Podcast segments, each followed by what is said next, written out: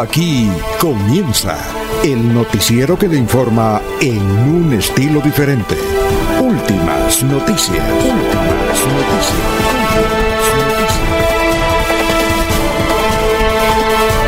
La información analizada por los expertos, sin sesgos, explicada con detalles, sin tanta carreta. Últimas noticias por Radio Melodía, también por Facebook y YouTube Radio Melodía. Director Alfonso Pineda Chaparro.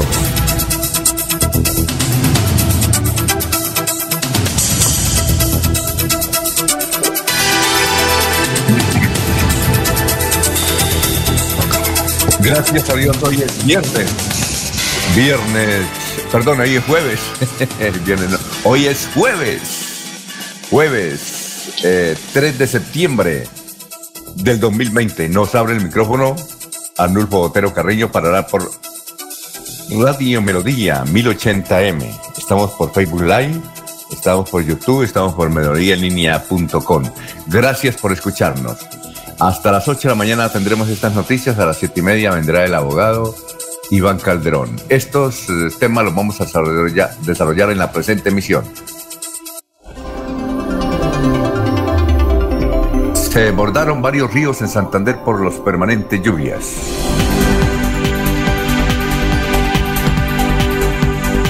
hablaremos sobre el fallecimiento de Orlando Prieto Patabrava. El alcalde de Barranca Bermeja decidió aceptar el llamado de Penalco y estableció pico y cédula para e impar para todas las actividades. Orden de captura contra un alcalde, exalcalde de Zapatoca, Santander.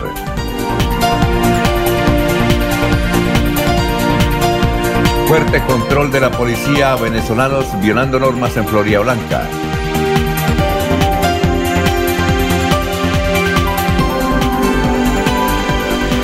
El giro de la sobretasa ambiental ha establecido diferencias entre Rodolfo Hernández y la alcaldía de Bucaramanga.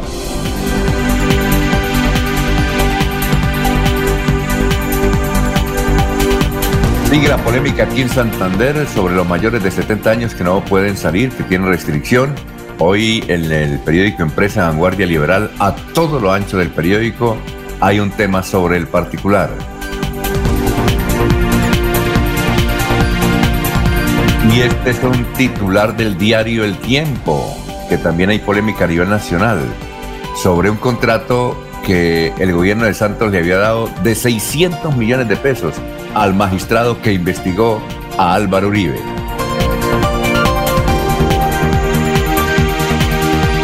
Ya son las 5 7 minutos, vamos a saludar a nuestros demás compañeros de la mesa virtual aquí en Radio Melodía. Laurencio Gamba está en Últimas Noticias de Radio Melodía 1080 AM. Bueno, gran Laurencio, son las 5 de la mañana, 7 minutos. Cuénteme, ¿dónde, ¿dónde se topa, como dicen los de Barbosa y los de Barichara?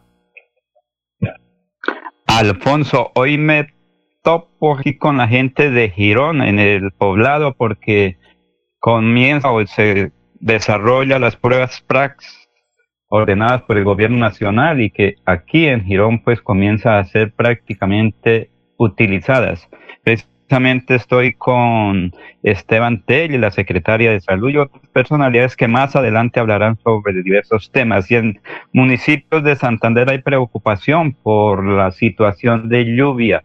Las carreteras secundarias son las más afectadas y particularmente para la cosecha de café. La mayoría de habitantes de Charalá apoyan la construcción del parque Pienta. Eso sí han dicho que se debe cumplir como debe ser. Es recordar la historia de esta importante región de Santander. La Administración Municipal de Girón con sus secretarios presenta un balance de gestión del primer semestre del 2020. Colombia debe producir más para exportar y para atender el consumo nacional, así lo señala Camilo Fernández de Soto de Colombia Productiva. Los productores de bocadillo beleño también buscan apoyo del gobierno nacional. Tienen algunas dificultades por el incremento en el azúcar y en el valor de la guayaba. En la zona rural de Barranca Bermeja fue atacada a bala una profesora. Los pistoleros llegaron pidiendo eh, guías educativas.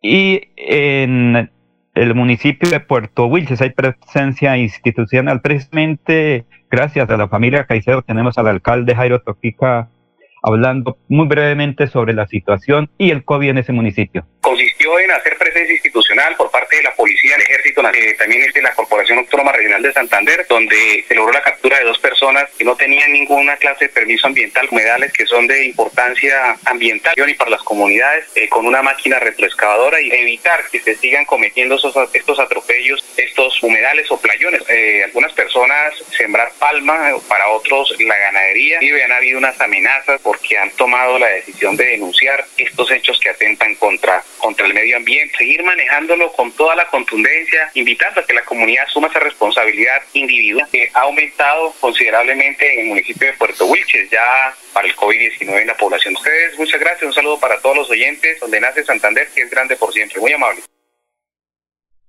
Muy bien, el señor alcalde de Puerto Wilches, ya nos están saludando aquí don Jairo Macías, el ingeniero Colombo argentino. Un saludo muy especial también eh, de Ramiro Carvajal de Deportivos Carvajal, Aníbal Navas Delgado, gerente general de Radio Taxis Libres, que tiene el teléfono 634-2222. Un saludo para Juan José Rinconosma, Benjamín Gutiérrez, Peligan, Nino Mosquera. Eh, igualmente un saludo para, eh, ¿quién más acá? don Jairo Alfonso Mantilla, un saludo para Pedrito Galvis, Pablito Vázquez, eh, y Juan José Rinconosma. Bien, eh, seguimos saludando a las 5 de la mañana, 11 minutos, a nuestros compañeros de la mesa virtual. Julio Enrique Avellaneda está en Últimas Noticias de Radio Melodía 1080 AM. Doctor Julio, ¿cómo está? ¿Qué ha habido? Tenga usted muy, pero muy buenos días. A ver si abre el micrófono, gran Julio. Sí, Alfonso, igualmente para ustedes. Eh, muy buen día para todos los compañeros en la red y por supuesto para toda, toda la amable audiencia de la potente Radio Melodía. Bueno, le tengo una buena, no sé si es buena noticia. Abrieron la tía, doctor. Abrieron la cafetería La Triada. Ayer me llamaron. Es buena noticia, ¿cierto? Pues sí, eso reactiva el centro de la ciudad y y aunque no volverá a ser seguramente porque deben observarse eh, algunas medidas de distanciamiento, de aislamiento, pues seguramente no volverá a ser el mismo sitio, eh, eh, por lo menos en estos meses iniciales, pero hace falta el establecimiento en el centro de la ciudad porque es, un es, un referente de la ciudad, ¿no? Ah, cuando haya me cuenta, trataremos de ir. muy bien, muy bien. Eh, son las 5 de la mañana, 12 minutos. Estamos en Radio Melodía. ¿Y qué más? ¿Cómo estuvo concentrado? ¿Salió? No, alguna parte? no, ayer no. Estuve aquí en mi apartamento dedicado a, las labores cotidianas. Muy bien. Eh, bueno, son las 5 de la mañana, 13 minutos. Bueno, doctor Julio Enrique, ¿cuál es el santo de hoy? Hoy es el día de uno de los grandes de la iglesia, uno de los más importantes doctores de la iglesia, San Gregorio Magno. Ah, ya. San Gregorio Magno, romano, del siglo VII, sexto, séptimo.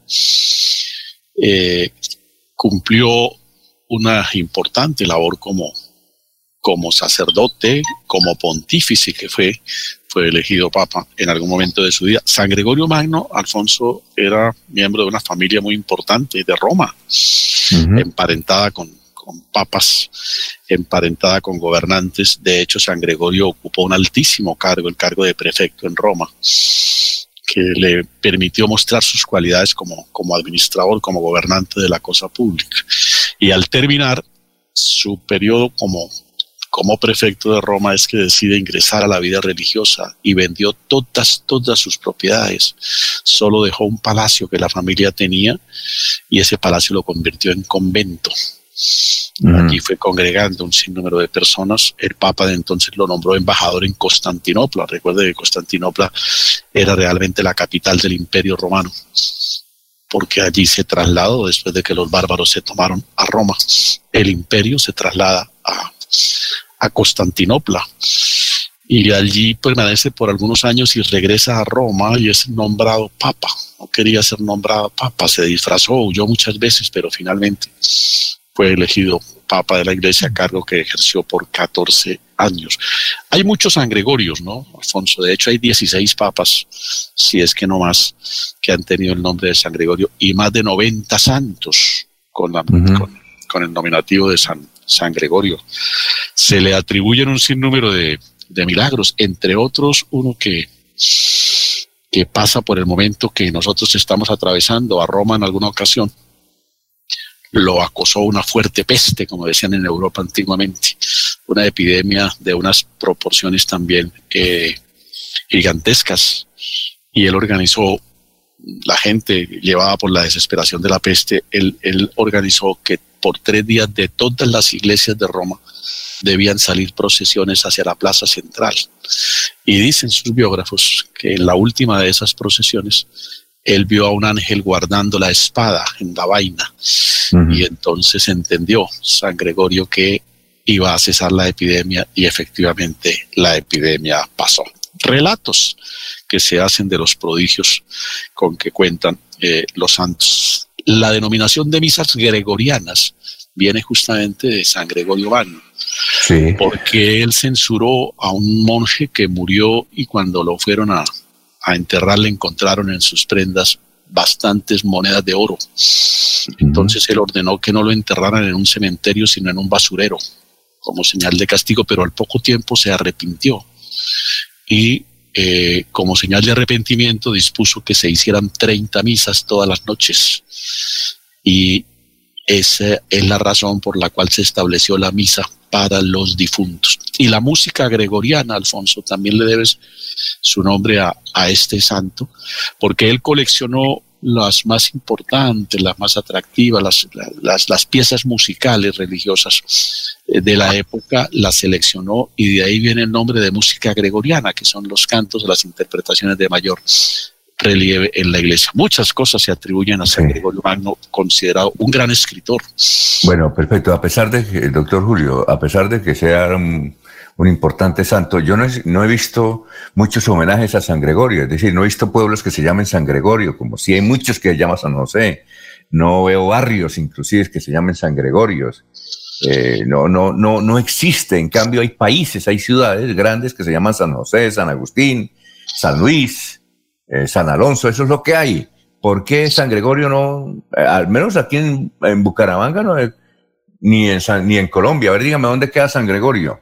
Eh, no, no recuerdo tampoco una localidad tal y como usted lo, lo señala, Alfonso, pero no le quita importancia. San Gregorio es considerado uno de los grandes teólogos filósofos de la iglesia. De ahí su nombre, insisto en ello, de doctor, el calificativo de doctor de la iglesia. Fue un hombre que escribió más de 800 sermones, escribió un sinnúmero de textos, homilías. En fin, dejó para la iglesia una construcción filosófica y teológica muy importante. Muy bien. ¿Cuál es la frase de hoy? Son las 5 y 18 minutos. La frase de hoy. Si quieres conocer a un político, no escuches sus discursos, observa sus comportamientos. Uy, esa sí es dura. ¿Y eso de quién es?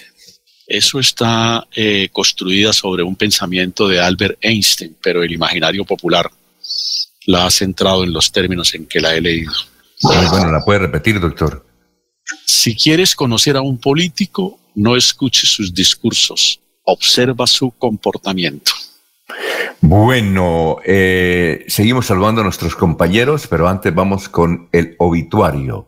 Están en San Pedro Miguel Antonio Jerez Rivera, William Fernando Torres Peña, Cecilia Moreno Niño, Luz Marina León Suárez, Albina González de Cesarazo, Joaquín Mejía Roa, Inés Abril de Galán, Fabio Enrique Pinzón, José la Cruz Jiménez, Orlando Prieto Araque. Y hay uno, ese no soy yo para que no me, no me envíen sufragios, se murió un señor ah, que se llama Alfonso Pineda.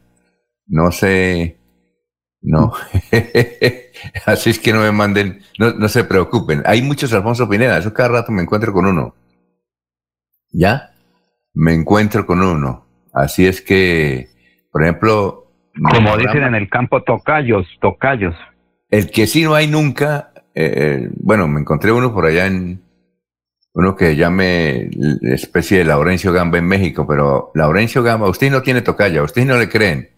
Así, a mí sí me creen, pero usted que le diga, no, lo que puede ser un homónimo. Eh, ¿El doctor Julio tiene homónimo o no? Doctor Julio, ¿usted tiene homónimo? Sí, Alfonso, tengo algunos homónimos. Tuve uno en Bogotá que, que por poco me, me, embarca en un gran lío. Hace muchos años fue, empresario de artistas. ¿Ah, sí? Y, en alguna ocasión trajo a Juan Manuel Serrat. Y estoy hablando de hace 30 años como mínimo.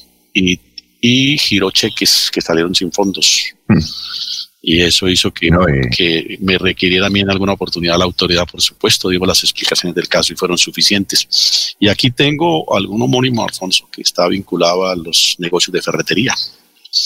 Ah, muy bien, perfecto.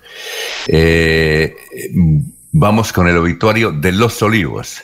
En Los Olivos están Clima Coelías Marín Rocha, Evangelina Muñoz de Pinto, Cirilo Jaime Ortiz, Cirilo Jaime Ortiz. Son las 5 de la mañana, 20 minutos y seguimos saludando a nuestros compañeros de mesa virtual. Jorge Caicedo está en Últimas Noticias de Radio Melodía 1080 AM. Bueno, Jorge, ¿cómo está? ¿Qué ha habido? Don Alfonso, muy buenos días. Como siempre, feliz de compartir con ustedes este equipo de trabajo de últimas noticias y por supuesto saludar a todos nuestros amigos, los que están desde muy temprano en el Facebook Live, como, eh, como Quique Herrera, que todavía sigue en Estados Unidos, ya armando maletas para, para tratar de regresar en septiembre. Eh, igualmente a Oscar Durán, quien está allí en, en California. Para todos ellos, muy buenos días y bienvenidos a esta emisión de Últimas Noticias. Una cifra que es noticia a esta hora, don Alfonso, en Santander, tiene que ver con los eh, cerca de mil personas que han hecho uso o han transitado a través del terminal de transportes de Bucaramanga luego de la apertura o la rehabilitación de viajes desde esta terminal terrestre. Son cerca de mil personas que me representan un triplican la cifra que normalmente se estaba presentando en movilidad eh, durante los días de pandemia. Los destinos que más se movieron desde el terminal de transportes de Bucaramanga son San Gil, Socorro, Cúcuta, la costa atlántica, Bogotá y Medellín, eh, cumpliendo algunos protocolos eh, de bioseguridad a las cuales algunos de los pasajeros pues no han querido acatar, pues esto ha hecho un tanto demorada la, el movimiento de las personas por el terminal. Sin embargo, se han cumplido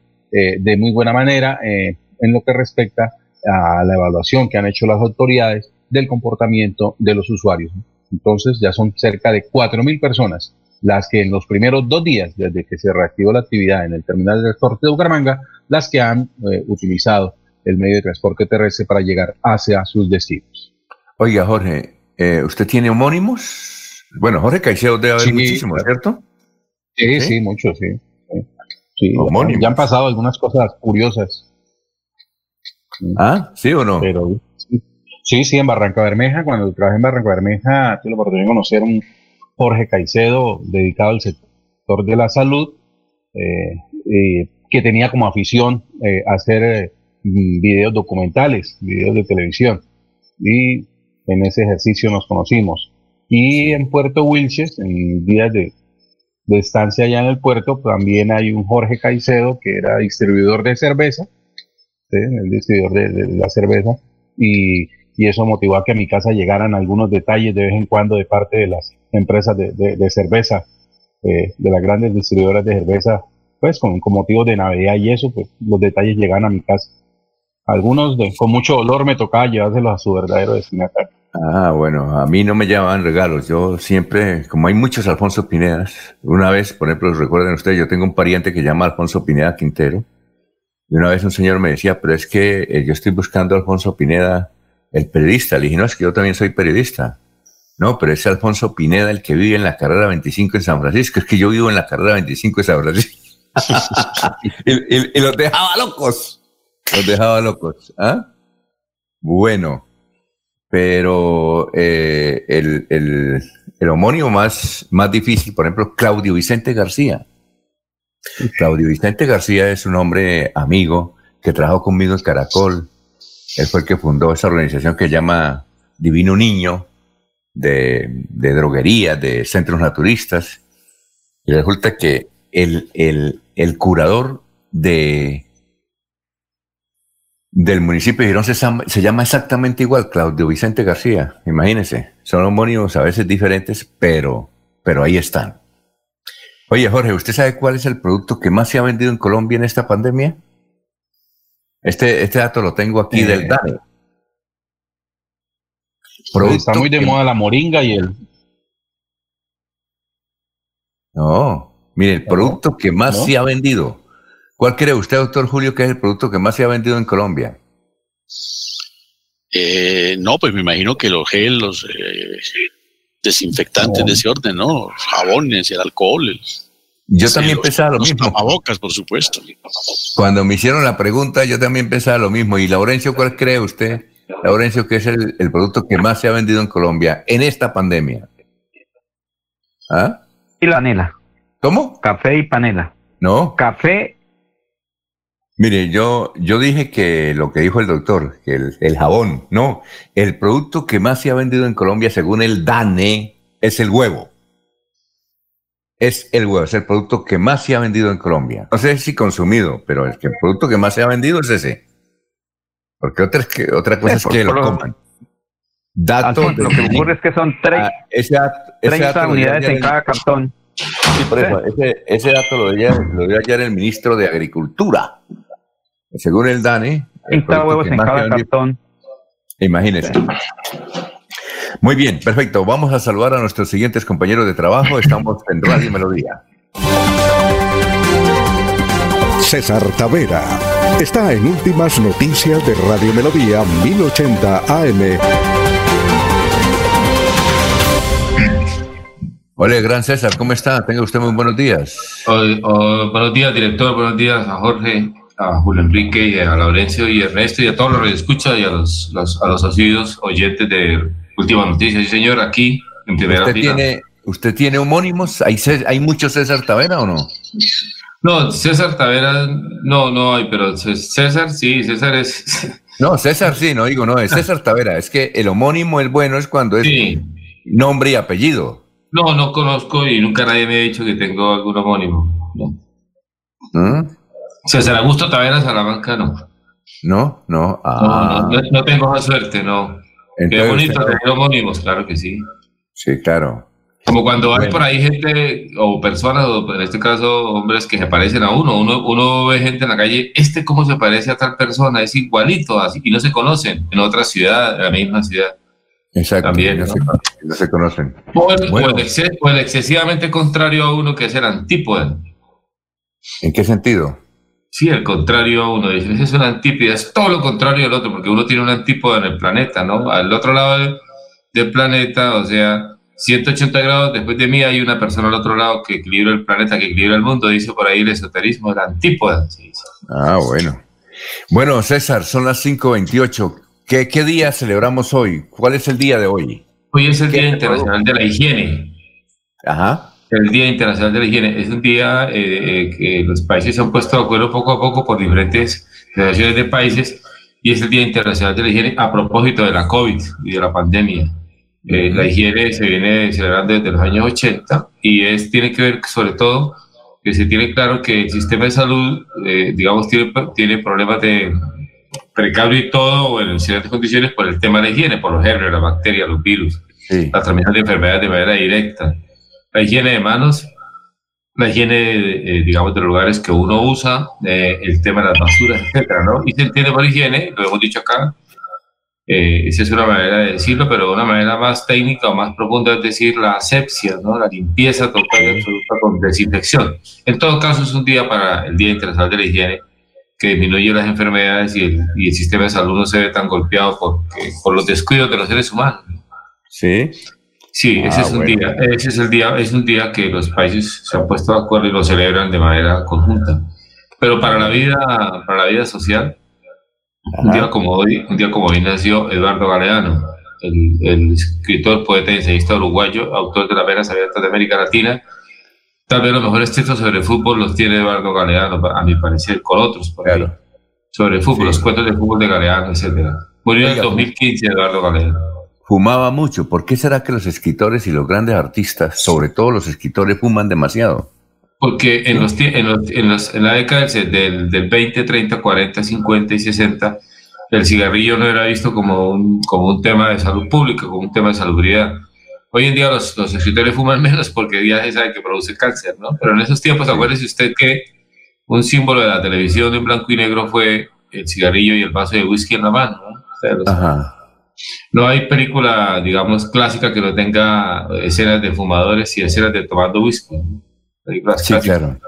varios y, y, o- y el habano, ¿no? El tabaco también aparece ahí. Hay, hay escenas clásicas con el habano. Escenas clásicas. Bueno. con el- Un día, o también, eh, hoy nació José Néstor Peckerman, para que para nosotros los colombianos es muy importante por ¿Cuántos, ¿Cuántos septiembres tiene ya Peckerman? 71. 71. 71. tiene- Nació en el 49, tiene 71 años José Néstor Y Peckerman. todavía bien, ¿no? Todavía bien, por ahí creo que está trabajando por ahí en un país, me parece que en un país de Arabia, me parecía que estaba por ahí de candidato para eso, o en un país de las antiguas repúblicas socialistas soviéticas, creo.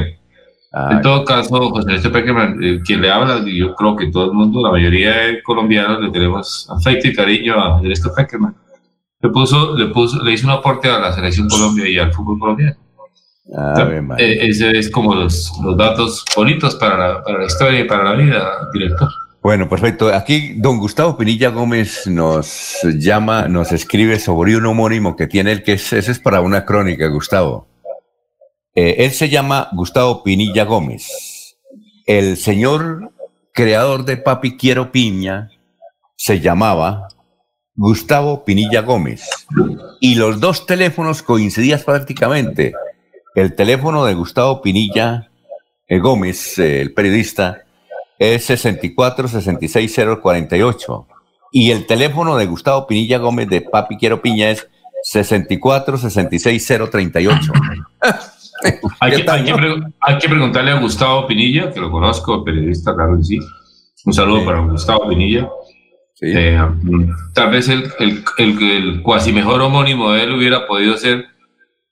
Eh, De pronto, Gustavo se llama solo Gustavo Rafael o Gustavo solo. No, no, no, él se llama solo Gustavo, Gustavo Pinilla Gómez. Bueno, es ¿Ah? Gustavo Rojas Pinilla, casi le, casi le toca. Gustavo Pinilla Gómez. ¿Qué tal, no? Que, que- que- sobre todo cuando había directorio telefónico. Eso de- debió ser un martirio. Ah, Pues, habría- hay que preguntarle como mera anécdota solamente, porque bueno, en- en- en la so- el, el hombre le coloca, las personas le colocan nombre a los hijos de acuerdo a las personas que, que reconozcan o admiren, ¿no? yo le, yo le conté. Preguntarle yo a le- Gustavo, a Gustavo Perilla si de pronto le pusieron Gustavo por, por en, en- en recordación de Gustavo Rojas Perilla. Pregúntele de pronto sí. Yo, yo, yo recuerdo una anécdota que se las, se las mencioné aquí hace como un año. Eh, un señor, bueno, él tenía un problema, problemita en la orejita, era periodista y tenía un programa en Radio Atalaya, él ya murió, no recuerdo el nombre, eh, me llamó una vez hace como unos, ¿qué? 30 años y me hizo una entrevista de media hora, me dijo que yo era el mejor periodista, que, mejor dicho, que, mm, es decir, después del Papa seguía yo. Eso me hizo un homenaje y, a mí me pasó curiosidad. Cuando terminamos la entrevista por teléfono, llegó y me dijo, oye, Alfonsito, y siempre me vas a probar la pautica ahí que te mandé. Yo le dije, ¿pero qué? Dijo, ¿Tú, ¿usted no es el, secreta- el jefe de prensa de la Secretaría de Salud? Dije, no, no, no, ese es el otro Alfonso Pineda. Por eso, porque eso se llama, manera- Oiga, escuché, escuché el, el- el sonido de el colgar el teléfono al otro lado. Usted no- yo no le preguntó. cómo era, cómo era que llamaba. Él tenía un problema en la orejita, trabajó mucho tiempo en radio atrás. Era excelente persona, pero me hizo un programa de media hora por buscando, teléfono. buscando trabajo cariñoso. Eh, No, una- no, una- no, no, no, exacto, pero, pero imagínese, media hora. Di- Director, usted nunca, usted nunca preguntó en su casa, esto es anécdota personal, pero la quiero decir Sí. por el tema. por qué le colocaron el nombre Alfonso Pineda. En mi casa, por ejemplo, mi papá, No. el nombre que los colocó a los primeros hijos, No, no, no. somos ¿usted seis hermanos. Porque mi ¿Usted papá le gustaba leer, mi papá le gustaba leer por ahí los romanos, ¿no? Y entonces, eh, y le gustaba leer historia, por ahí cuando estaba él era agricultor y era campesino, pero le gustaba leer por ahí. Era una persona que le gustaba la lectura, es de, de, San Benito, en Pérez y Sebastián, en el colegio universitario hasta tercero bachillerato en esa época, en Puente Nacional, el universitario. Entonces le quedó la idea de leer. Y él leía sobre los griegos y los romanos. Y entonces, por ejemplo, yo veíamos a César Augusto, porque Sí. decía que el hombre más grande de Roma era César. Yo no cumplí con el sueño del hombre. Bueno, Y el otro, mi hermano, y el otro se llama Alejandro. ay María. Entonces, sí, el mejor, y el, y, el, y, y el otro se llama Juan. Entonces él decía que Juan era el mejor evangelista de los. del- del- y así. Entonces hay gente que lo y justifica los nombres por lo que él cree. Bueno, vamos a una pausa. eh, ¿Por qué le pusieron pusieron- Alfonso? ¿Usted no sabe por No, porque mis padres querían que yo fuera sacerdote. Cuando eso se, se mencionaba mucho a San Alfonso, de por sí estuve en el seminario, ¿no? Pero de allá me sacaron, pero, Se salvó el seminario. en este momento sería cardenal. Y Sí, Jorge, ¿por qué le entonces, pusieron Jorge? Era Jorge? que antes, antes, aparentemente creo que la importancia, pues uno entiende, los padres Claro, en esa época, la importancia era, se- era ser sacerdote. Eso era una cosa importantísima. Mucho, mucho. inclusive, sí. inclusive entrar, a, entrar al seminario era muy costoso. Entonces los padres, los padres eso era un- una cosa como de, de moda, ¿no? Y de pronto, y de pronto, director, de pronto esté para presantificarlo, previendo por ahí lo que bueno, vamos a una pausa, son las 5 de la mañana, 35 minutos. Recuerde, eh, Cofuturo está de cumpleaños, 29 años al servicio de los colombianos. Hoy Cofuturo va a estar en los barrios Universidad y San Alonso, aquí en Bucaramanga. Universidad y San Alonso, las 6, las 5 y 36.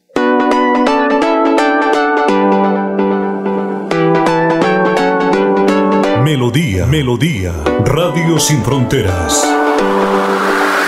Escúchenos en cualquier lugar del mundo. Melodíaenlínea.com es nuestra página web. Melodíaenlínea.com, señal para todo el mundo. Señal para todo el mundo. Radio sin límites, Radio sin fronteras. Radio Melodía, la que manda en sintonía.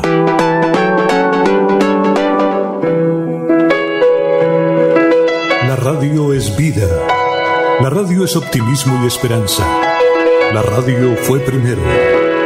La radio fue ayer, es hoy y será mañana. La radio, tu compañía de siempre. Somos la radio, somos la radio. Y hoy como siempre, entramos en tu casa porque somos parte de tu familia en esta lucha por la vida. Con Radio Melodía y últimas noticias, quédate en casa.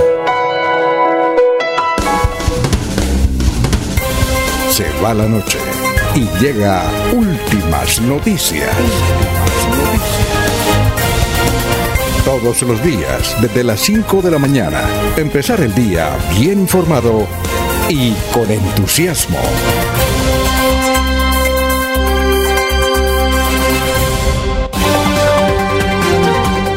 Ernesto Alvarado está en Últimas Noticias de Radio Melodía 1080 AM.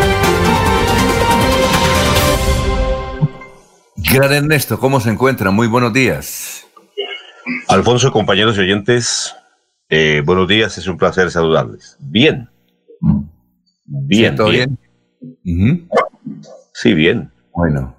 ¿Qué Eh, más? No ha llovido después del aguacero del día inmediatamente anterior y que dejó algunos inconvenientes en algunos sectores del departamento, pues hoy ya está más tranquilo el clima. Hay que manifestar que son 19.674 casos los confirmados en el departamento de Santander, 8.196 mujeres, 10.416 hombres, 1.062 en menores de edad.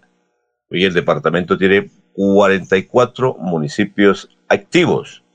Bucaramanga encabeza el dato con 8.579, Florida Blanca 3.423, Barranca Bermeja 3.330, Girón 1559 y Piedecuesta 1342 son los datos que indican las autoridades. Eh, de los 19.674 en la actualidad, eh, se han recuperado del COVID en el departamento 10.210 personas. Datos que entrega eh, en el departamento. Ya repito, son 40 municipios los que se encuentran activos. Oiga, Ernesto, eh, ¿usted tiene muchos Ernestos Alvarados? Sí, hay bastantes Ernestos. Ah, Ernesto Alvarado. Sí, incluso usted busca en el perfil de Facebook y encuentra unos cuantos. Ah, sí, sí, esa es la, la forma. Oye, Ernesto, le tengo otro dato. Señor. Encontré los lujos del jet privado de Leonel Messi. Resulta que ayer viajó de Buenos Aires a Europa el papá de Leonel Messi y lo hizo en el jet privado del hijo. ¿Qué tal, no? El avión fue comprado por la pulga en el 2018 y cuesta 15 millones de dólares. Mal contado son 60 mil millones de pesos colombianos. Se trata de un avión Gulfstream, Gulfstream B del 2004 que tiene un valor de, de 15 millones y que Leonel adquirió, estoy leyendo aquí una información del diario La Nación de Buenos Aires y que Leonel adquirió en Estados Unidos en 2018, aunque tiene matrícula argentina. La página especializada Transporte 1200 explica que el Gulfstream eh, B es un avión de negocios de gran tamaño y de largo alcance.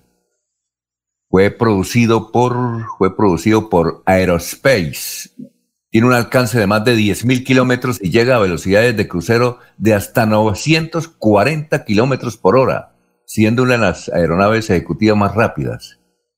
En específico, el jet privado de Leonel tiene una cola, en la cola un número 10, el mismo que el jugador usa en la selección argentina y en el Barcelona. Dice la Nación que uno de los escalones para subir al vehículo eh, están inscritos los nombres en cada escalón, los nombres de los integrantes de la familia de la Pulga, Antonella, su esposa, Tiago, Mateo y Ciro, ah, tiene tres hijos. El avión jet de Leonel dispone de 16 asientos que pueden convertir en ocho camas. También tiene dos cocinas y dos baños. ¿Le parece pescado, Ernesto? Oh, pues eso es eh, los lujos que uno se puede dar cuando tiene dos platica. No Oiga, y, la plata jode, dicen por ahí. Y yo creo No, que la inversión, Él se gana toda la plata del mundo y no tiene ningún inconveniente. Lo que va a tener inconveniente seguramente es ahora si se va o se queda del Barça. Pero por dinero no hay ningún problema. Es decir, ahí no se siente el, el vuelo, ¿no? Seguramente. ¿Cómo No se siente. ¿Cómo estar en la casa? Bueno, Dígame, Alfonso, mm, Cuénteme. déjeme enviarle un eh, sentido de condolencia, un abrazo fraternal bien fuerte y de mucha fe para Fabio Pinzón. Se ha ido un muchacho muy joven aquí de Florida Blanca, muy querido él, un profesional. Se lo llevó el COVID-19. Fabio Enrique Pinzón Jaimes, quien hoy estamos deseando a su familia que les dé mucha fe y mucha sabiduría. Eh, las exequias de Fabio Enrique Pinzón, el joven de Florida, se van a realizar hoy a las 2 y 40 de la tarde en una liturgia en la capilla Resurrección de las Colinas en el Jardín de Las Colinas. Para Fabio y toda la gente de Florida Blanca, el grupo de Aso Chanchón, eh, un abrazo solidario y que Dios tenga en su santa gloria al joven Fabio Enrique Pinzón Jaime, muchacho que estaba trabajando en Barranca Bermeja, muy hincha del Atlético Bucaramanga, también eh, conocedor del fútbol, pero se lo llevó. Dios le tenga en su gloria. él era profesor de la UIS también, entiendo. No sé, era un abogado él, estaba trabajando en. Barranca Bermeja. Y que era profesor de la UIS, según nos comentan, ¿no? No, no, ese dato sí no lo tengo. Era un líder, un muchacho que, que se estaba capacitando para el futuro, muy orgulloso de sus padres, sobre todo de Fabio, con quien hemos tenido la oportunidad de hablar en muchas ocasiones, y con toda una vida hacia adelante. Pero bueno, eso es, uno nunca sabe qué le depara el destino. Mucha fuerza, mucha fe, Fabio. Oiga, ¿usted conoció a Orlando Prieto Patabrava o no? Sí, sí, tuvimos la oportunidad de conocerlo, incluso al hijo Martín. Ah, Patabrava. ¿El doctor Julio lo conocía? ¿A Orlando Prieto, el popular Patabrava? Por supuesto, Orlando, de vieja data. Tuve la oportunidad de compartir con él en, en diversas oportunidades. Aunque yo no soy motociclista, pero, pero fui amigo de Orlando eh, de muy muy niño, yo todavía ya, ya recuerdo haberlo visto correr en moto en unas competencias que se hacían por los alrededores del Parque de los Niños. Orlando fue campeón nacional de motociclismo. Toda una vida dedicada a ese oficio que fue su gran pasión.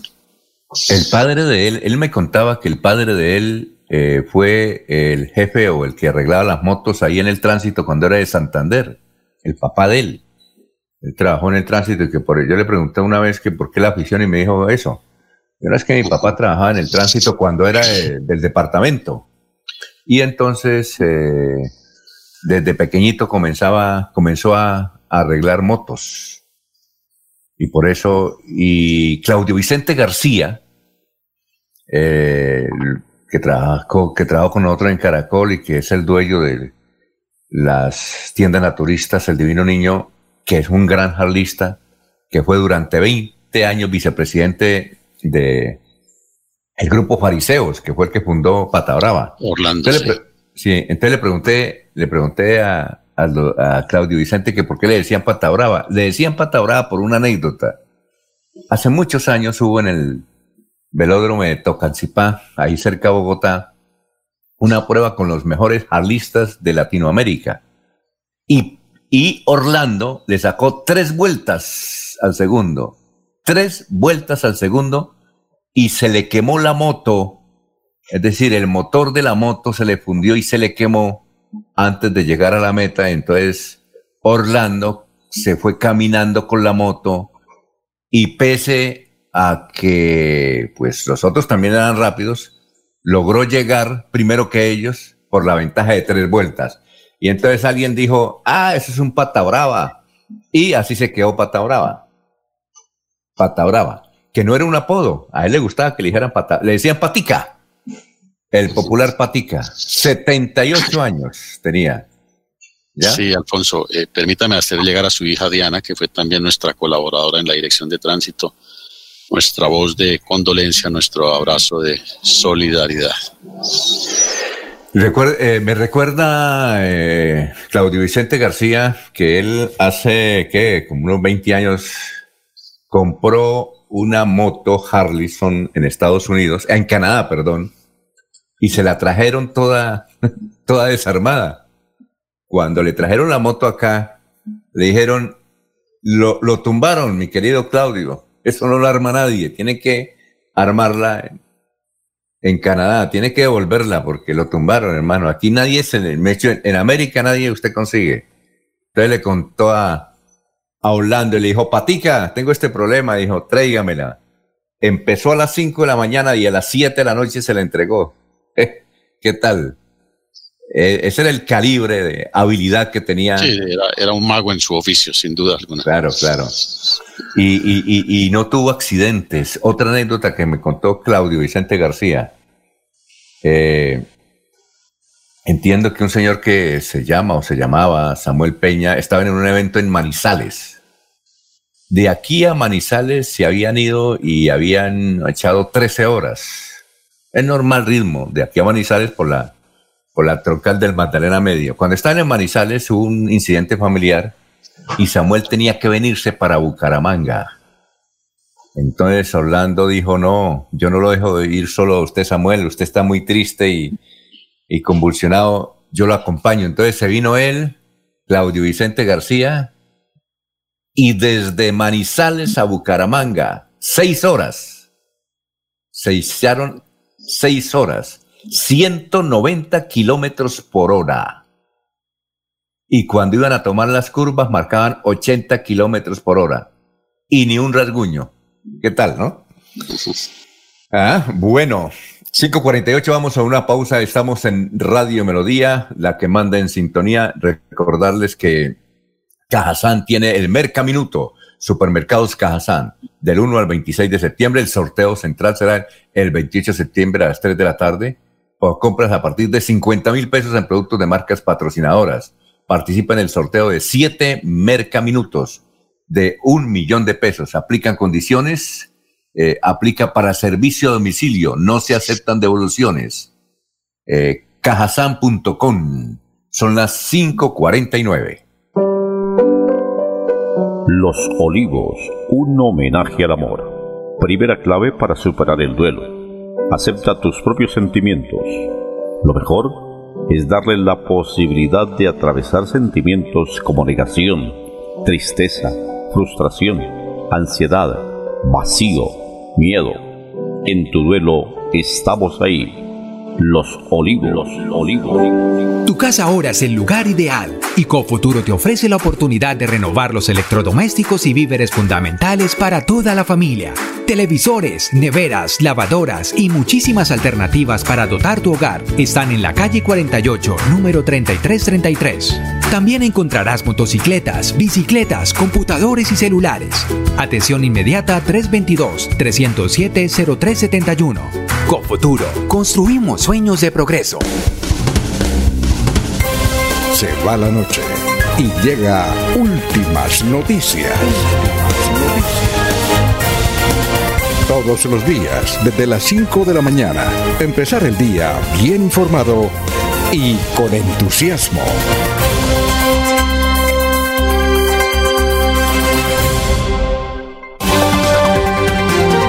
Alfonso Pineda Chaparro.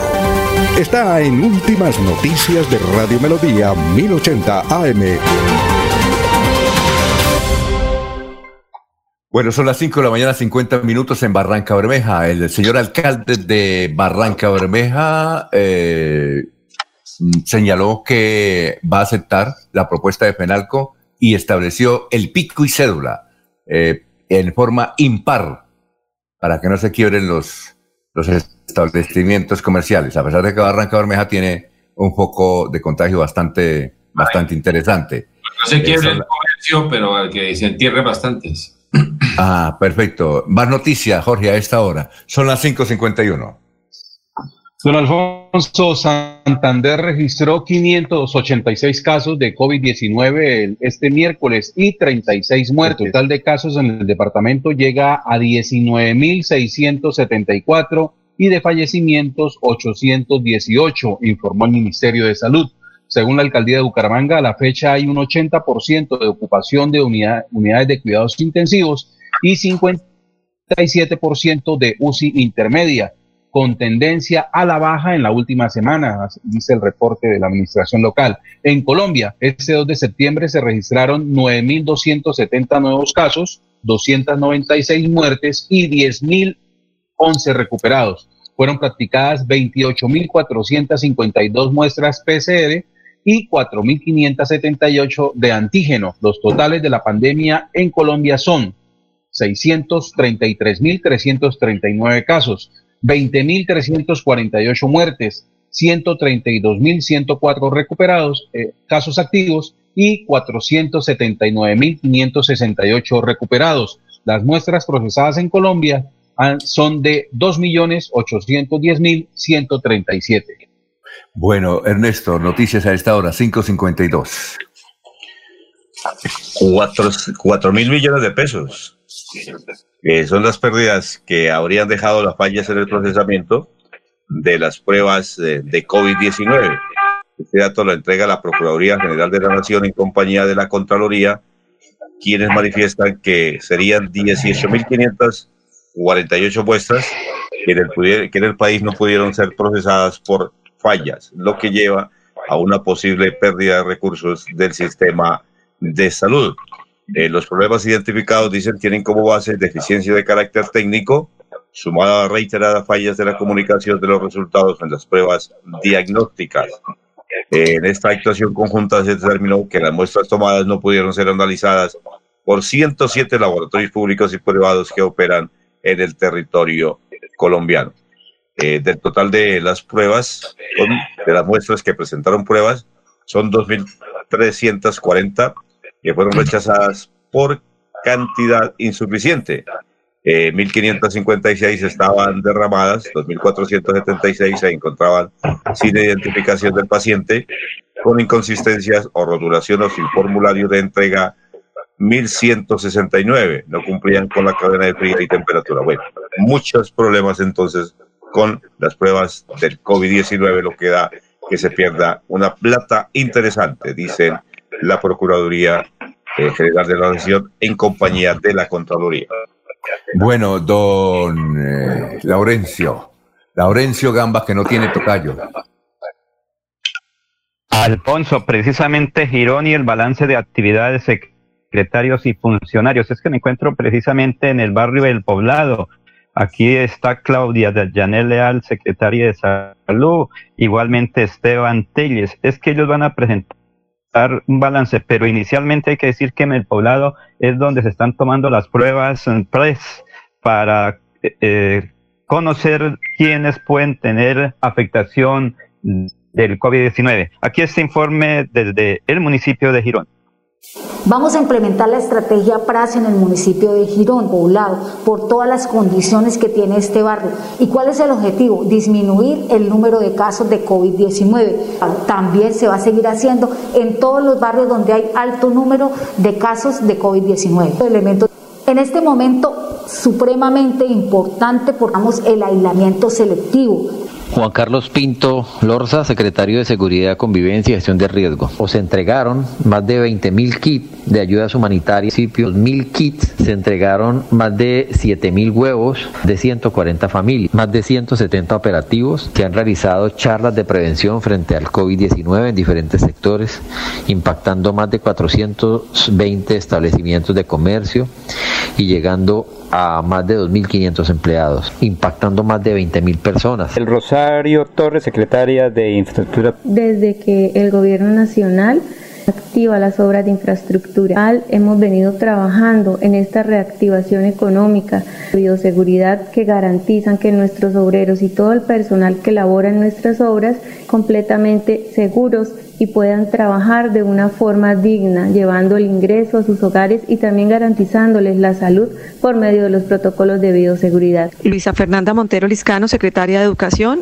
a través del programa de alimentación escolar fueron entregadas 91.961 raciones alimentarias. Estas raciones hacen parte del componente nutricional de los meses de abril, mayo, julio y agosto, que el municipio de Girón es el único municipio del departamento que ha garantizado la entrega del programa de alimentación escolar al 100% de su matrícula, entregando más de 25 mil raciones en cada adaptabilidad a través del cuerpo docente, coordinadores y rectores que ha garantizado un plan integral de comunicación con sus alumnos de manera no presencial por medio de plataformas virtuales para cada grado y en cada una de las áreas del conocimiento. Entrega a través de la Secretaría de las TICs de mil tablets en el sector rural y urbano. Liliana Villar, Secretaria de Desarrollo en Familias en Acción, a llegar beneficios a 19.139 eh, gironeses por valor de 15.146 millones de pesos. 111 jóvenes accedieron al programa Generación E. También se gestionaron 231 mercados que los hicimos posible entregarlos a las diferentes eh, veredas de nuestro municipio. 109 mercados para nuestra población de víctimas de bioseguridad, visitas de expensión en los sectores de manufactura y comercial. Asimismo, se acompañó, al plan piloto de los sectores gastronómicos, gimnasios e iglesias. 100 encuestas prioritarias en salud, 400 inclusiones a núcleos familiares y modificaciones a más de 7.000 solicitudes mediante correo electrónico. Mojica, secretaria de Familia. Las más de 7.536 situaciones o casos atendidos por parte de la Comisaría de Familia, 4.800 asesorías por parte de los equipos psicosociales de la Comisaría. Mil familias fueron impactadas a través de estrategias para fortalecer la convivencia en casa. Esteban Telle Romero, secretario de Comunicaciones del municipio de Girón. Ante la Unidad Nacional de Gestión de Riesgos, para habilitar más de 4.196 adultos mayores de 70 años que fueran beneficiados de las ayudas humanitarias que entrega esta entidad a nivel nacional, logrando así por cada una de las entregas 2.295 millones de pesos en inversión para esta población. Por un nombre es Rubia Alejandra Álvarez Barrientos, jefe de oficina de jurisdicción. Giro oficiados 914 usuarios frente a la campaña Me Pongo al Día, un trabajo en conjunto. Beneficiados 2.973. Les habla María Pilar Flores Galvez, secretaria de Gestión Humana. Cordial saludo para todos. Se implementó horarios flexibles y el teletrabajo y con las TIC se generaron estrategias con el fin de garantizar los trámites en línea. Se han entregado elementos de bioseguridad a, todos y cada uno de los funcionarios y contratistas que vienen haciendo trabajo presencial. Feliz día para todos. Bueno, eh, oiga, Laurencio, esa Janet, Man, Janet Mujica, Eh, ¿Es un homónimo? Sí, señor.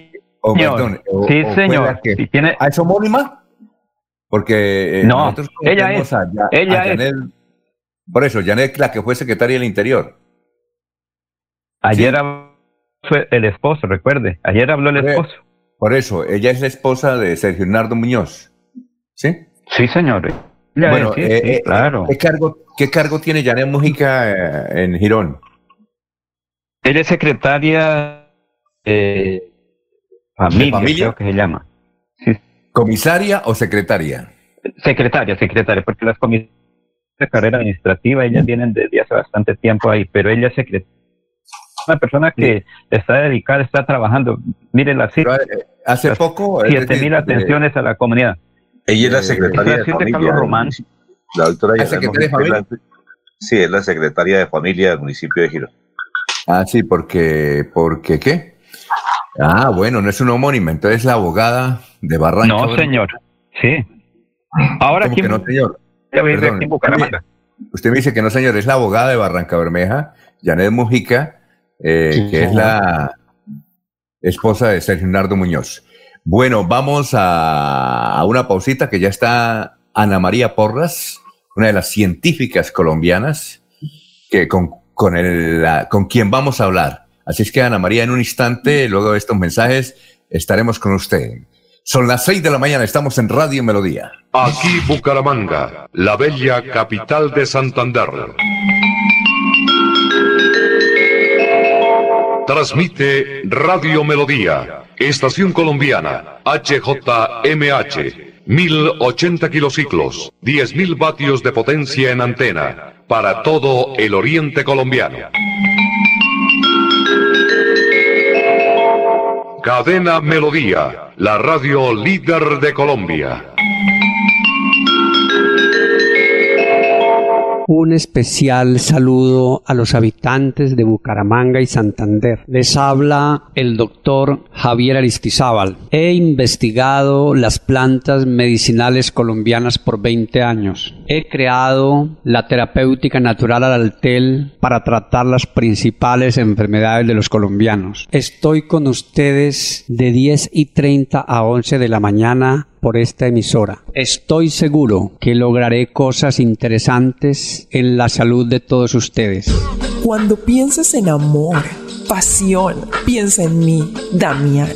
Pide ahora mismo tu tableta de Damiana para que disfrutes al máximo de una relación sexual con toda la energía, vitalidad y que te permita durar el tiempo que tú quieras. Damiana, pídela a domicilio en Bioalterna 643-6636 o al celular 321-441-6668. Bioalterna, calle 55 31 17, Barrio Antiguo Campestre, Bucaramanga.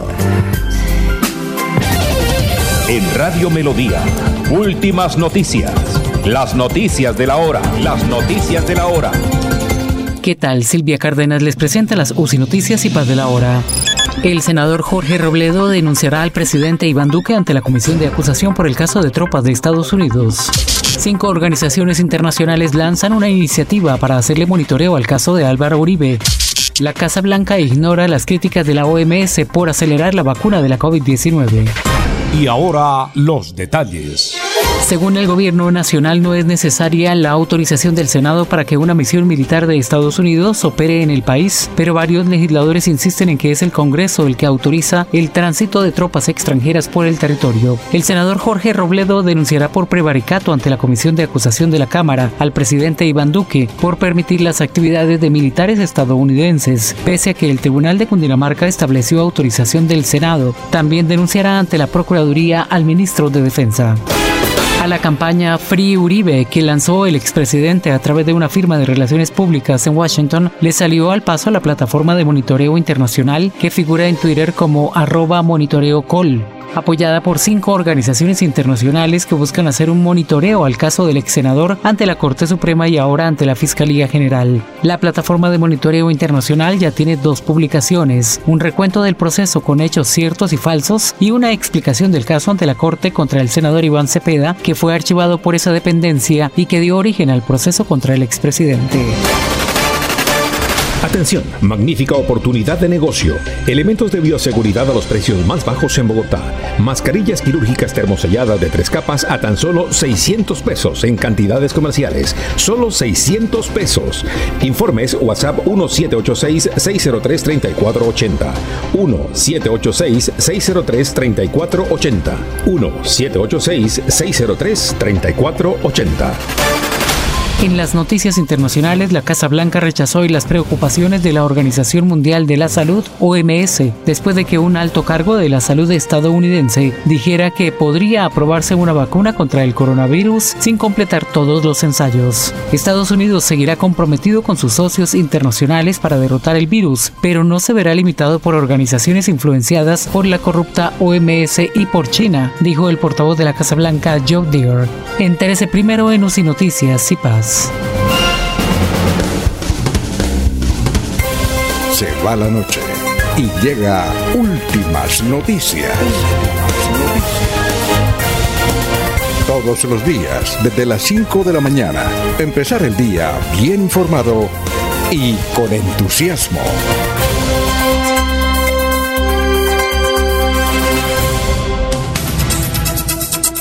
Hola, me da cinco minutos y nos da mucho gusto saludar a la doctora, muy joven ella, Ana María Porras. Tenga usted muy, pero muy buenos días, Ana María. Buenos días, Alfonso. Bueno, ¿en qué ciudad del mundo se encuentra a esta hora? Yo me encuentro en Ítaca, Nueva York. Es un pueblo que queda eh, más o menos a cuatro horas de la ciudad de Nueva York. Muy bien. Eh, ¿Por qué la vamos a entrevistar y nos da mucho gusto que la tengamos ahí en Radio Melodía? Eh, es por lo siguiente, la revista Semana, el grupo de la revista Semana dio a conocer eh, la nueva generación de científicos y nos dio mucha alegría ver a una colombiana ahí, que es usted, a una santanderiana, es hija de Hernán Porras, el rector de la Universidad Industrial de Santander. y gracias por estar aquí. ¿Cómo se siente? ¿Usted qué estudió o qué está estudiando? Yo estudié ingeniería biomédica tanto en el pregrado como durante el doctorado y actualmente soy investigadora postdoctoral en la Universidad de Cornell. ¿Y tienen y, están dedicados también algo al COVID-19? No, yo no, pero uno de mis amigos que también sale en el artículo, el doctor Javier Jaimes, él sí es investigador COVID-19. Muy bien. Eh, ¿Usted en Colombia en qué universidad estudió? Yo hice el pregrado acá en Estados Unidos en la Universidad de Texas. Muy bien. Eh, desde luego, entonces debe saber inglés, ¿no? Muy bien, exactamente, muy bien inglés, ¿no? ¿Cierto? Pues sí, ya 14 años ya viviendo acá. 14 años ya usted. Sí, sí, yo me fui, me fui de Bucaramanga justo después de acabar el colegio. Ah, bien. ¿Y, y, y cuál es su tarea, su tarea básicamente en esos centros de investigación? Sí, yo ahorita estudio la microbiota intestinal, que son los microorganismos que viven dentro de los intestinos de nosotros los humanos, y estudio estos microorganismos cómo cambian en poblaciones que viven en el norte global, en países en Estados Unidos, Europa, versus en el sur global. Entonces, eh, estudio poblaciones en Guatemala, Fiji y las comparo con Estados Unidos, por ejemplo. Bueno, pero entonces sí tiene que ver algo con el COVID, ¿no? no, no o sea, eh, más que todo estudio las bacterias que viven dentro de nosotros. Entonces, por ahora son microorganismos, pero no virus. Entonces, no, pero eh, antes de terminar este año, sí queremos empezar un nuevo proyecto con Javier, que les digo, él sí es investigador COVID, eh, para aprender cómo esas bacterias buenas que están dentro de nosotros pueden influenciar la entrada del COVID a nuestras células. Pero ese es un proyecto que ya empezaremos más adelante. Eh, muy bien. Y, los científicos de hoy en día, pues eh, tienen muchas diferencias con los científicos de otra generación. Yo pienso que la diferencia, no sé si usted está de acuerdo, son los elementos técnicos, eh, los aparatos. ¿Es así? Yo creo que sí, en, eh, y en el sentido que uno, pues obviamente ahorita tenemos muchísima más tecnología a nuestro alcance y esto nos permite abordar preguntas más complejas. Por ejemplo, el campo que yo estudio, de la microbiota intestinal, existe apenas hace 15 años porque antes no existía la tecnología para poder estudiar tantísimas secuencias genéticas de tantísimas bacterias al mismo tiempo. Y al mismo tiempo la tecnología también nos permite otras cosas. Entonces, por ejemplo, nos permite colaborar con mayor facilidad. Entonces, ahora también la tecnología nos permite que se formen estas colaboraciones eh, entre disciplinas y entre países muchísimo más rápido. ¿Influenciaron mucho sus padres en esta carrera? Porque sus padres son grandes educadores. Le confieso que yo estudié con su padre en Amporras, en el Tecnológico Santanderiano. Eh, recuerdo que hace en diciembre estuvimos en el Tecnológico, allá donde, en el salón, en tercero E, donde nos sentábamos. ¿En serio? Eh, sí, en 1900, eh, dígale a su padre, ahí tenía la foto, 1971, 70, ahí nos sentábamos con Enan Porras, y yo recuerdo que él era el mejor el mejor estudiante, que era muy difícil ser el mejor estudiante en esa En el época tecnológico, claro. en el tecnológico, porque en esa época, no sé ahora los colegios, eso sacaban un top de los 10 mejores, ¿no? Y desde luego él siempre, él presidía siempre ese top. Era, era un berraco, era un berraco inteligente. Incidieron sus padres eh, para usted tomar eh, eh, esta ruta de la ciencia. Sí, claro, pues primero mis, los dos son ingenieros, entonces también eh, en eso influenciaron también en como en la elección de, de mi carrera. Y de hecho fue mi mamá la que cuando viajó a la Universidad de Antioquia se, se enteró que existía la bioingeniería y de ahí llegué a la ingeniería biomédica. Si no hubiera sido por eso, seguramente hubiera estudiado otra cosa, pero también sí, gracias a ellos, eh, por eso también me interesa tanto no solo la investigación, sino la docencia. Y como lo dicen en el artículo, estoy súper contenta porque ya el otro año empiezo como docente universitaria en la Universidad de la Florida. Ah, qué bien, interesante. Eh, el- el- hay preguntas de nuestros compañeros. A ver, Julio, Laurencio, César, César, que en, la, eh, eh, en la- en la Universidad Industrial de Santander. A ver, Laurencio, está Ana María Porras, hija del rector actual de la Universidad Hernán Porras y es una de las científicas colombianas que ha sido resaltada por muchas publicaciones, entre ellas la revista Semana. A ver, Laurencio. Doctora Porras, muy buen día. Hay mucha diferencia para investigación en el caso que usted lleva allá en Estados Unidos 15 años con lo que se trabaja aquí en Colombia. Hay mucha diferencia en esas investigaciones, en el apoyo estatal, en el apoyo privado. Sí, claro que sí. Buenos días, Laurencio. Esa es una, esa es una gran pregunta y de hecho infiere un poco en lo que yo estudio. Y sí, la diferencia desafortunadamente es bastante. Nosotros, de- de- desde muchos sentidos, tanto desde el apoyo en términos de recursos, sí, aquí podemos hacer cosas mucho más ambiciosas porque tenemos acceso a muchos más recursos, pero también en cuanto a logística, digamos, eh, si yo aquí pido algo, no sé, lo que necesite para hacer mi investigación me llega en máximo una semana. Y sé por, por mis amigos que han trabajado en Colombia, pues yo no he, no he trabajado en investigación en Colombia, sé por ellos que ellos dicen que a veces piden la misma cosa y en Colombia se puede demorar meses porque tiene que pasar por inmigración y la DIAN y un montón de cosas. Y entonces sí nos falta mucho apoyo logístico. Y en lo- la, la forma que eso se ve reflejado es eh, en lo que yo estudio, la microbiota, por ejemplo, sabemos un montón sobre la microbiota de las personas en Estados Unidos, en Europa, en China, pero lo que sabemos sobre Latinoamérica es muy poco y creo que no es una coincidencia que lo que sabemos de países en los cuales la ciencia y la tecnología no, no son como prioridad, eh, pues tampoco se ve reflejado en esto, que no, no conocemos muy bien cosas locales específicas a nuestras poblaciones. A ver, don Ernesto. Doctora Ana María, buenos días, me alegra saludarla, saber que está triunfando fuera del país. Y la pregunta es obvia, eh, triunfando usted fuera del país con todas las comodidades por allá, ¿probabilidades de que regrese al país a trabajar alguna? Buenos días, Ernesto. Eh, por ahora, por ahora no, en el sentido que, como les decía, el otro, perdón, el otro año voy a empezar como profesora en la Universidad de la Florida. Eh, entonces, no en el sentido como que me voy a volver a vivir a Colombia, pero eh, sí en el sentido que precisamente terminé eligiendo la Universidad de la Florida, entre otras opciones que tuve, por su cercanía a Colombia. Y, mi idea futuro es, sí es... Eh, forjar colaboraciones e intercambios con Colombia, poder llevar estudiantes, investigadores a mi laboratorio y hacer, ojalá poder hacer proyectos que tengan eh, un enfoque más local. Eh, César. César, lo veo ahí que quiere preguntar, César. Alfonso, si quiere. A ver, Laurencio, Laurencio. Doc- Doctora Porra, ¿se podría tener un convenio ahora que en pocos años va- a ser también docente universitaria allá en los Estados Unidos con la UIS, donde el señor padre es el rector? ¿Podrían tener alguna serie de investigaciones paralelas y en convenios? Pues sí, ojalá, sí, ese es mi plan. Pues tenemos que esperar unos añitos a que yo me establezca ya en la Florida, pero sí, ese es el plan y la Universidad de la Florida tiene todo, todo ya mucha infraestructura montada específicamente y tienen muchos convenios ya con varias universidades dentro de Latinoamérica.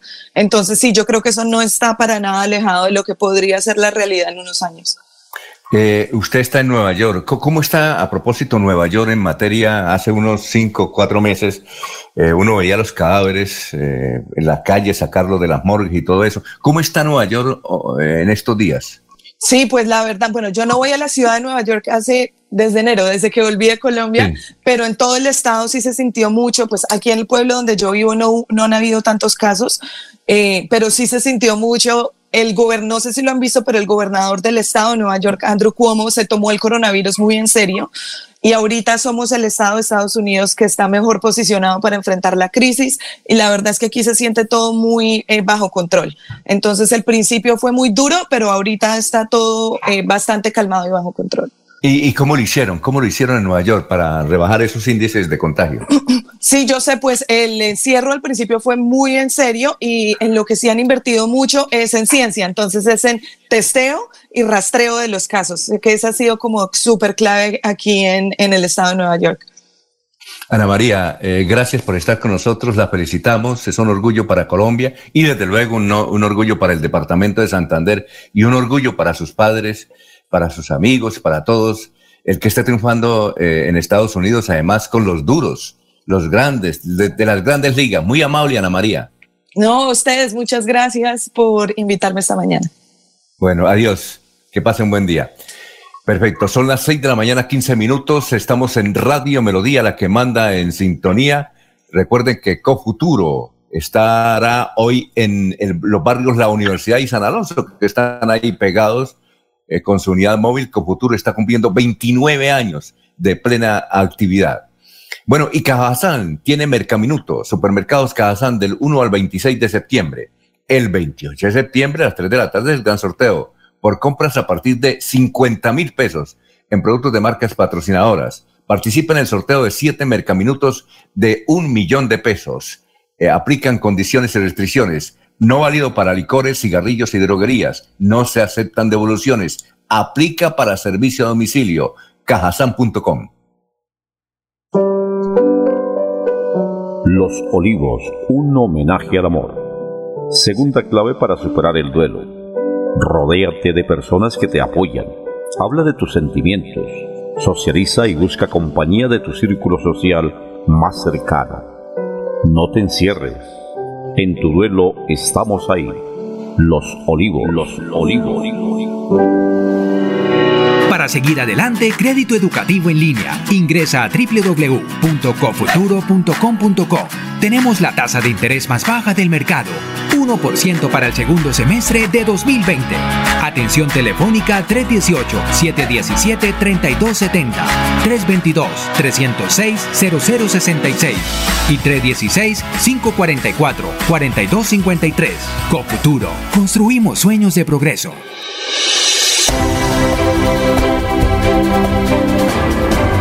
Información y análisis. Es el estilo de Últimas Noticias por Radio Melodía 1080 AM.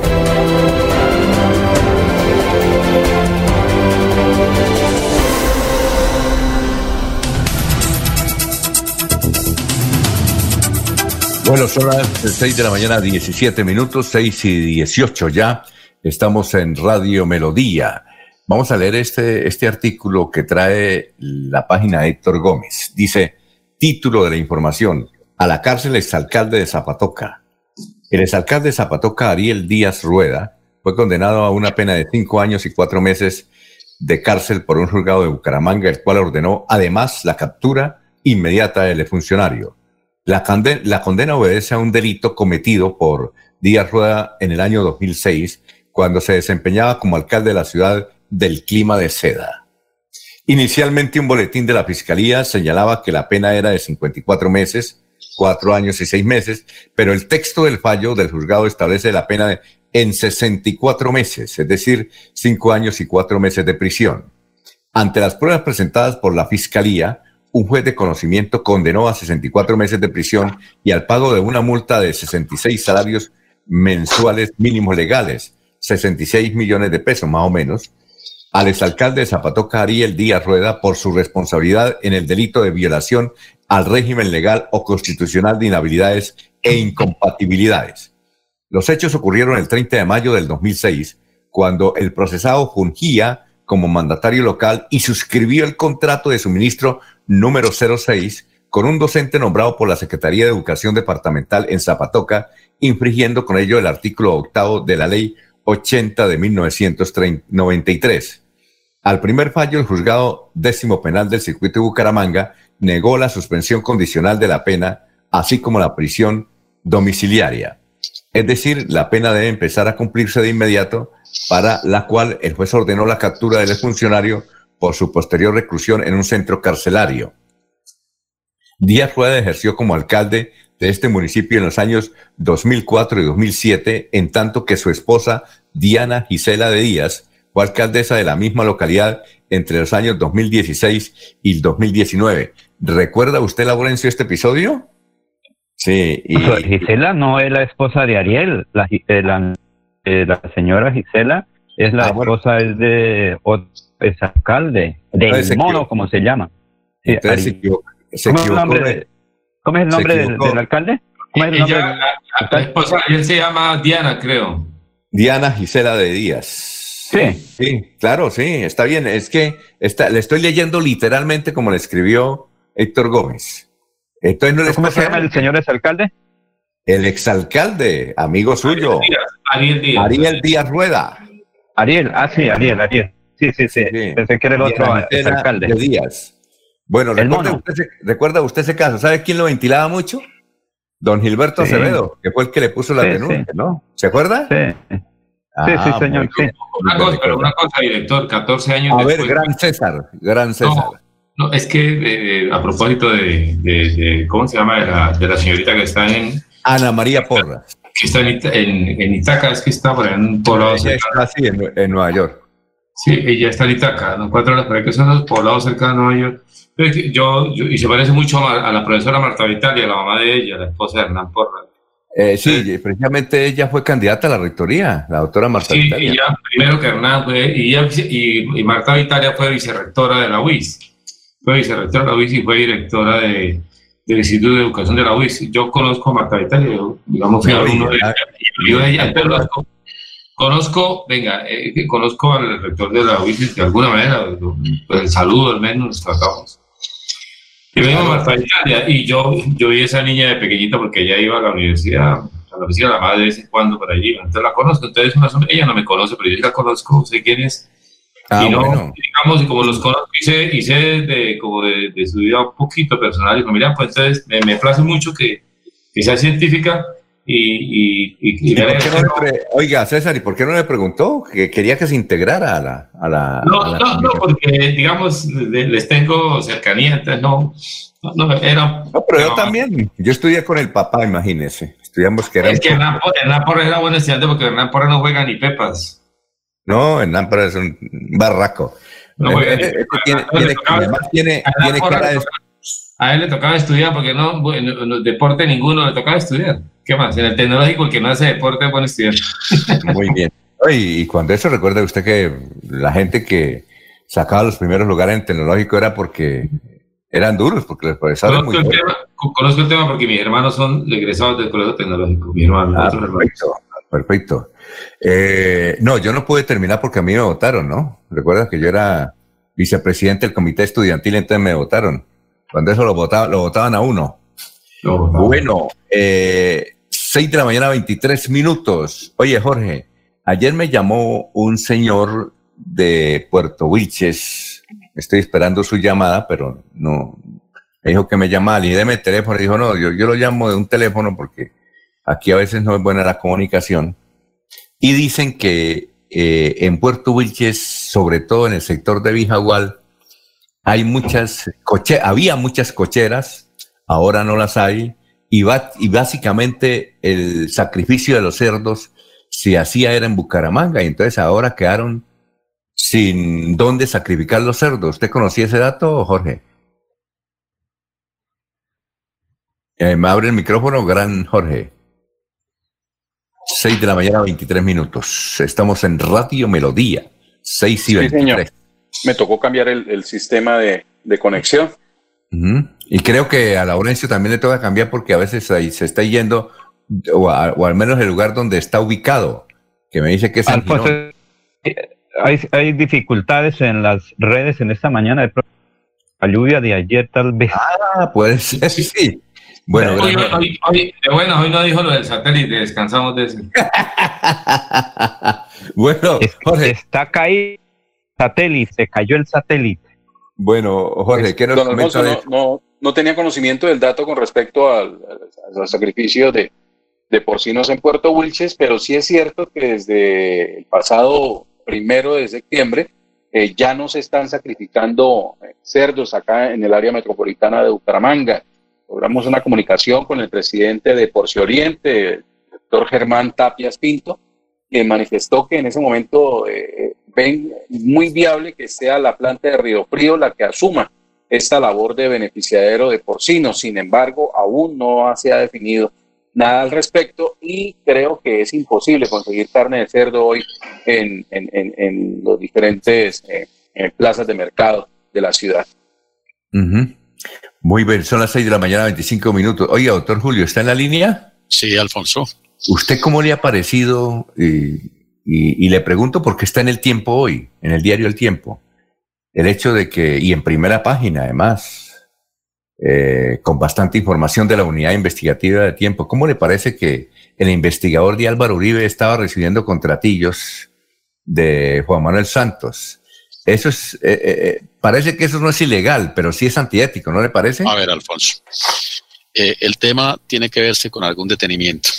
En primer lugar, estaba en alguna época su bufete, cuando él era abogado litigante, tal vez tuvo algunos contratos que le entregó la administración pública presidida por el doctor Juan Manuel Santos. Eso no tiene absolutamente nada de ilícito. Recibir un contrato no lo inhabilita a uno para después eh, cumplir con una función pública.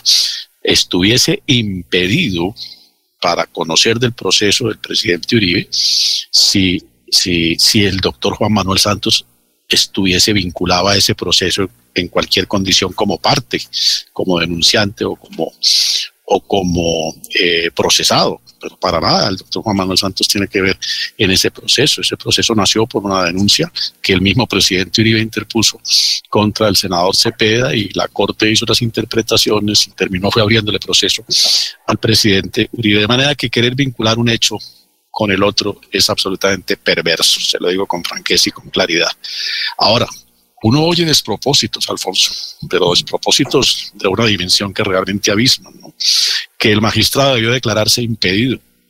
El impedimento es una figura consagrada en los estatutos procesales, en la ley, que tiene fundamento constitucional para garantizar la imparcialidad y la transparencia en la administración de justicia.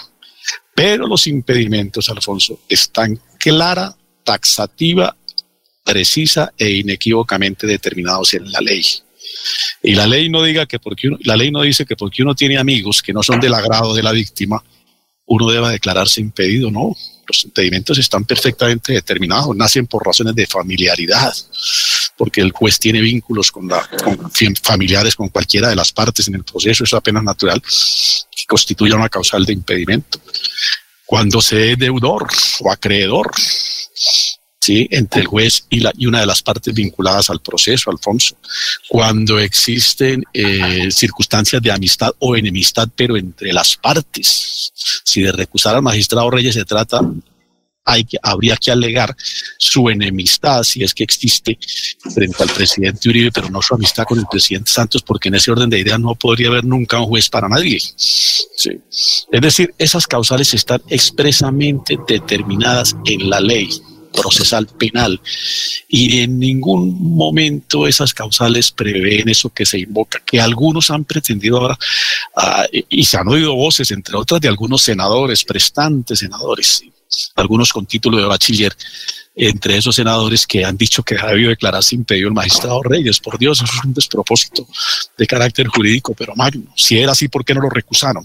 porque cuando el magistrado está en curso de una causal de impedimento, o el juez en general, y no procede a declararse impedido de oficio por su propia cuenta, puede ser objeto de recusación, pues han debido recusarlo y no ahora venir a eh, configurar hechos absolutamente inexistentes. Por manera que quiero resumir, afirmar que el magistrado Reyes debió declararse impedido o que estaba impedido para conocer de ese proceso, porque recibió un contrato en una administración anterior eh, de alguien que no tiene absolutamente nada que ver en este proceso, el expresidente Uribe, en ninguna condición de parte, nada lo vincula ni en pro ni en contra de lo que se debate en el proceso. Pues es un absoluto despropósito jurídico. Eso, eso no cabe en una mente con, con un mediano criterio y con una mediana formación jurídica.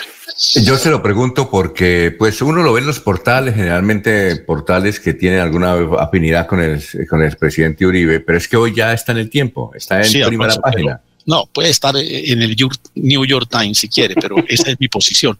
Y, y es que Alfonso uno no puede juzgar los impedimentos sobre presunciones, sobre sospechas. Ah, es que ese magistrado me parece a mí que como es amigo de Pedro y Pedro es enemigo de Juan y Juan es enemigo del procesado, entonces va a fallar en contra. O porque esa, la misma presunción puede operar en relación con el señor fiscal general de la Nación. Y por supuesto es una presunción que en este momento no tendría ninguna validez. Tendría que demostrarse que está en curso una causa. Creo que ayer el, doctor eh, Cepeda propuso, el senador Cepeda propuso un- una recusación, pero eso hay que examinarlo a la luz de la ley, en los términos en que la ley eso no son sospechas ni presunciones, ni es que me parece, ¿no? ni, ni yo creo. No, no, si la ley fuera así, Alfonso, no existiría el Estado de Derecho. Y el principio de los jueces naturales sería absolutamente inexistente, porque los impedimentos son, de una parte, para garantizar lo que ya señalaba, el principio de la transparencia en la administración de justicia, pero al mismo tiempo para ratificar el principio de los jueces naturales. Uno no puede pretender, eh, con, con, con argumentos de poca monta, pretender descalificar, deslegitimar o buscar reemplazos a los jueces que de conformidad con la ley se entienden como jueces naturales. Don Alfonso. Bueno, eh, sí, Don cuénteme. Alfonso, la- Cuénteme, Jorge. En contexto, hay que decir que ese contrato de 600 millones de pesos eh, que le atribuye al magistrado Reyes está relacionado con los servicios de asesoría que prestó durante los diálogos de, de La Habana eh, para el proceso de paz del gobierno colombiano y las FARC. Eh, eh, a esto data ese, contrato. Y la suspicacia nace entre algunos sectores es porque ya en el caso del, pre- del presidente Uribe en la Corte Suprema había sido apartado del caso una magistrada, la magistrada Patricia Lombana, aduciendo su formación en la Academia Militar, eh, su formación en Derecho en la Academia Militar y que eso era motivo suficiente para apartarla del caso, como efectivamente se dio. Dos precisiones, Jorge. En primer lugar, usted me dado la razón. Usted me está dando la razón, las suspicacias, pero es que con suspicacias no se puede juzgar. En segundo término, es que a la magistrada Lombana se le separó porque era miembro activo del ejército. Ella es magistrada y sigue siendo miembro, o era hasta hace poco, hasta ese momento era magistrada, al mismo tiempo tenía la condición de eh, integrante de las fuerzas militares y rendía informes a sus superiores en su condición de subalterna militar. Sí, por supuesto que esa condición sí la inhabilitaba para intervenir en ese ¿Cuál era la? Y la pregunta es qué relación tendría el- eh, su formación militar con el, con el caso del expresidente. porque hay una condición de subordinación. Presidente del comandante supremo de las fuerzas militares. Sí. Entonces hay una relación de subordinación que sí va a constituir, por supuesto, el empleado no puede ser el juez de su jefe. Entonces, en esas circunstancias sí se configuró una causal de impedimento. Un- un- una cosa, director. Director, disculpe, permítame una opinión. César. Eh, digamos, eh, en el sentido común dicen por ahí, eh, para el teatro es lo parateatral, para el cine lo paracinematográfico, lo, para, para el fútbol es lo parafutbolístico, ¿no? O sea, todo el, el entorno del fútbol, que no tiene nada que ver con el juego, pero si lo analizan el juego, el fútbol tiene que ver con todo, el fútbol tiene que ver con todo, hasta con la política, todo tiene que ver con todo. El fútbol es una filosofía, claro, por supuesto. Entonces la, gente dice por ahí, eh, lo, eh, eh, ahorita está el Tour de Francia, entonces lo para Tour de Francia, entonces todo tiene que ver con el Tour de Francia. Así pasa en momento con el, con el tema del presidente Uribe. Lo parajurídico. Es lo, parajuri- lo, lo parajurídico, lo- la parayuris, o sea, todo, lo- todo el entorno de la yuris, todo el entorno social de la yuris, de los jurídicos, entonces los parayuris. Ese es el gran problema. Todo lo parayuris, no todo lo parayuris, pero el, eh, todo lo que decía para, entonces es para así salvar al presidente. Ahí lo de fondo es lo siguiente, ahí lo, ahí lo de fondo es lo siguiente.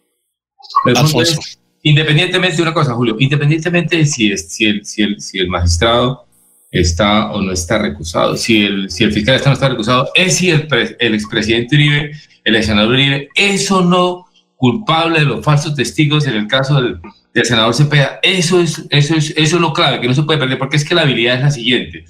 La habilidad es irse por la anécdota para desconocer, para desconocer el fundamento, y ese es el fascismo. Ese es el fascismo. Irse por la anécdota como titular de prensa y, por supuesto, el tiempo encontró la oportunidad de plantear el titular de prensa para... ¿Por qué no decir, eh, se dice que el magistrado tal, el magistrado Reyes tiene, tuvo un contacto con Santos? Sin embargo, el caso del presidente Uribe es el siguiente, y entonces se van por la anécdota para irse, por, para perder lo fundamental. Pero no perdamos de vista es si es o no el, el presidente Uribe culpable o no de los falsos testigos contra el caso Cepeda. Eso es el fundamento. Lo demás es mero ruido y mero agua removida. Eso es efectivamente lo central. Lo otro no es que no tenga trascendencia. Desde luego, en un proceso, la, la, la, claridad, la justicia transparente es una, una, norma rectora. De ahí porque existen los impedimentos o las recusaciones. Pero yo dejo consignada mi posición en los términos en que lo ha expresado Alfonso. Y permítame decirle que aquí le hago contexto a la frase del día con la que iniciamos la emisión de hoy. Si quieres conocer un político, no escuches sus discursos, observa sus comportamientos. Muy bien, 6 y 35. Alfonso, pero Alfonso. Vamos a una pausa. Y si no es responsable el presidente Uribe, que lo suelten. Que lo, o sea, que lo liberen. Si no es responsable, que lo liberen. Esa es la verdad. Y si es responsable, que pague. Bueno, vamos a una pausa y cuando regresemos continuamos. Son las 6 de la mañana, 35 minutos. Recuerde que Cofuturo estará hoy con su unidad móvil el barrio de la Universidad y San Alonso, 6 y 35.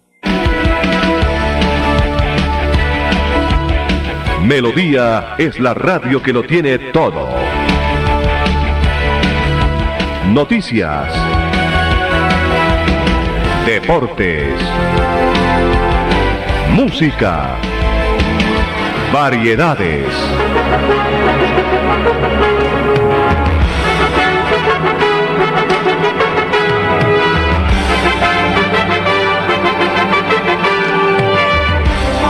Melodía La Grande. Desde la Cámara de Comercio de Bucaramanga creamos el Plan de Reactivación Empresarial, con siete líneas principales que brindan asesoría y acompañamiento en acceso a financiación, implementación de medidas de seguridad y operación, estrategias comerciales, fortalecimiento empresarial, internacionalización, infraestructura logística y articulación institucional. Ingresa a www.cámaradirecta.com slash reactivación. Es momento de trabajar unidos. Juntos nos reactivamos. Cámara de Comercio de Bucaramanga. Creemos en Santander. Los invitamos a sintonizar el espacio Hablando con el Abogado, de lunes a viernes en el horario de las 7 y 30 de la mañana. Un programa que le informará y le ayudará a solucionar sus problemas jurídicos, con la dirección del doctor Iván Darío Calderón, abogado egresado de la Universidad Industrial de Santander con especialización en Derecho Comercial, por Melodía, la que manda en sintonía.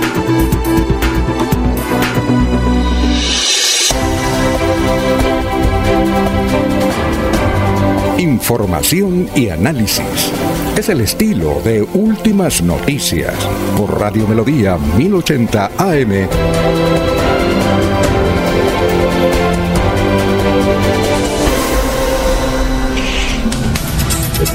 Bueno, son las 6 y 37. Tenemos aquí varios oyentes. Este me dice, por favor, no de mi nombre, con mucho gusto. Veo al doctor Julio Enrique muy apasionado. Recuerde, doctor Julio, que el contrato no fue 30 millones, fue 600 millones de pesos. Alfonso, y, déjeme. y estaba haciendo el mandado. No, ya, ya, ya voy con usted. Y otro. Eh, don Jorge, don Jorge, le escribe don Willy Peña Correa, don Jorge, a Barbosa, el fiscal actual también fue contratista cuatro años en el gobierno de Santos, también un profesor eh, nos escribe lo mismo exactamente lo que escribe Willy Peña. Bien, aquí varios, comentarios en favor o en contra del doctor Julio. Sí, eh, la observación que hace el oyente que me nota apasionado puede estar en lo cierto, Alfonso, pero yo no tengo pasión por ninguna de las partes en el proceso. Tengo pasión por el derecho, como abogado que soy, como disciplina en la que me muevo, como lo que escogí, como mi plan de vida. Eso es lo que me apasiona el derecho. Y eso es lo que me interesa finalmente como hombre que cree en el Estado Social de Derecho que funcione cualquiera que sea la decisión que se dé en el marco del Estado Social de Derecho, con sujeción a los principios que se han establecido por las leyes para adelantar este tipo de juicios y que evidentemente la conclusión final sea un acto de justicia diáfana y transparente dada por hombres íntegros. Eso es lo que me interesa, porque es que cuando yo voy a la justicia o cuando me parcializo, ¿sí? Pues obviamente hay un interés y a mí en este, en este proceso no tengo ningún interés distinto a que brille la justicia porque lo que me interesa es que la institucionalidad salga fortalecida. Creo que si la institucionalidad judicial se fortalece en este proceso, la democracia se enriquece. Hay una razón más para que los ciudadanos crean en los órganos de poder del Estado. Eso es lo que le digo al apreciado oyente que me interesa. La cuantía me es irrelevante, es insignificante. Puede ser de 10 pesos como puede ser de mil millones de dólares eso para estos efectos resultaría absolutamente intranscendente.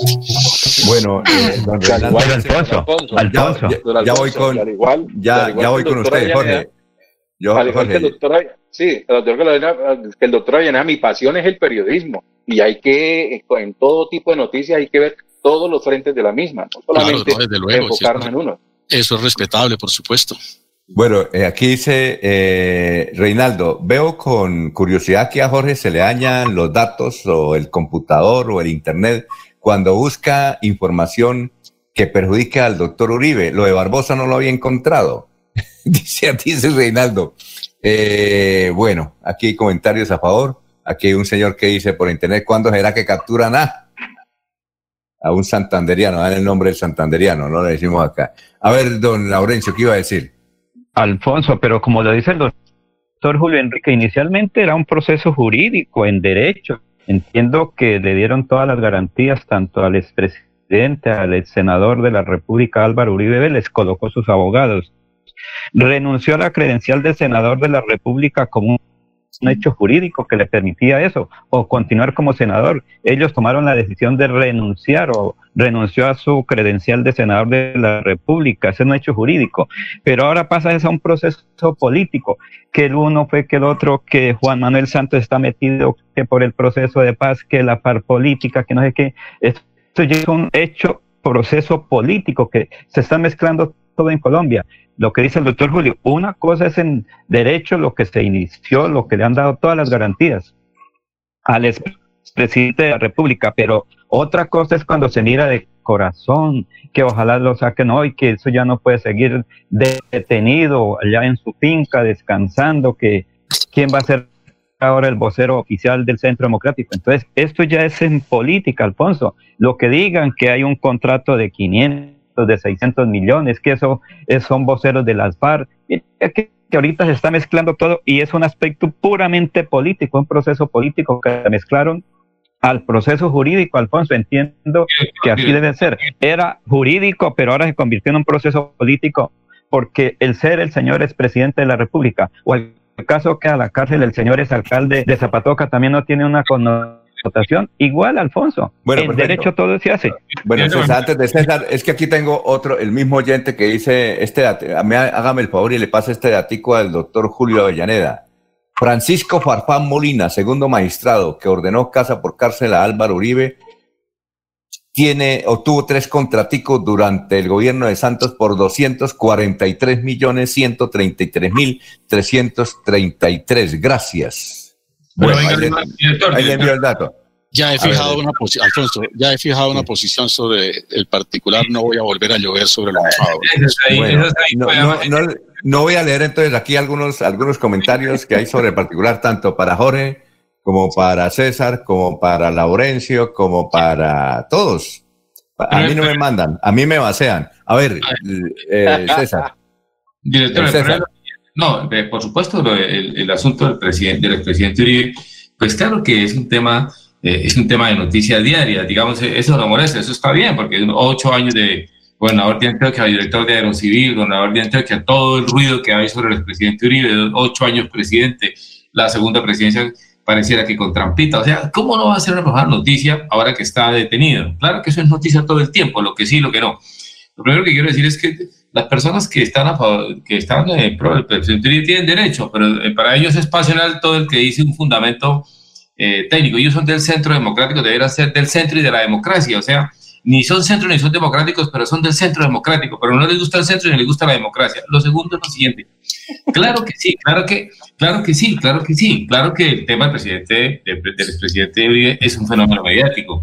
Y ahora aparece, y el tiempo, el tiempo, el tiempo que, que tiene intereses, eh, eh, conciencia de clase, intereses económicos, intereses empresariales, intereses en el país, que a ellos les conviene, pues claro que el tiempo sale a hacer el fenómeno mediático y hacer un juzgamiento comunicativo. En este país, en este país, el juzgamiento comunicativo decide más que las cortes y puede ser que el tiempo y la revista Semana encabecen una, una, una especie de peregrinación por el presidente Uribe, el presidente Uribe lo liberen y le quiten las cargas que tienen. Yo, no quiero, yo lo que no quiero que se pierda, independiente para él, para los del centro democrático, los prouribistas que tienen derecho a ver prouribismo, como que no.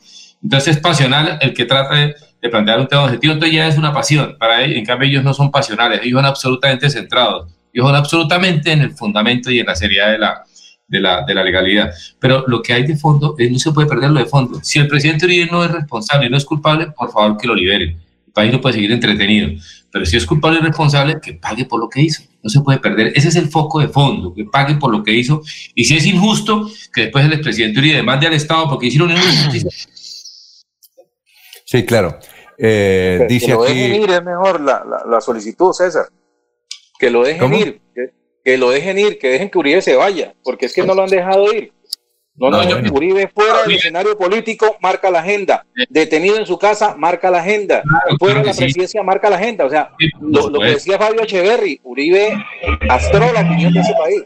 Pero por supuesto, eso no se puede negar, pero, lo- pero eso no puede perder de vista de si es uno responsable de un delito. Eso no puede perder de vista eso. Ahora, entre otras cosas, el, el único país del mundo donde vivirá el, pre- el presidente Uribe es en Colombia, seguro. Me queda difícil vivir en otro. Bueno, no, esto, esto, eh, la gente es muy apasionada. Aquí un ciudadano Claro. nos está diciendo que va a hacer varias vallas a favor de Uribe.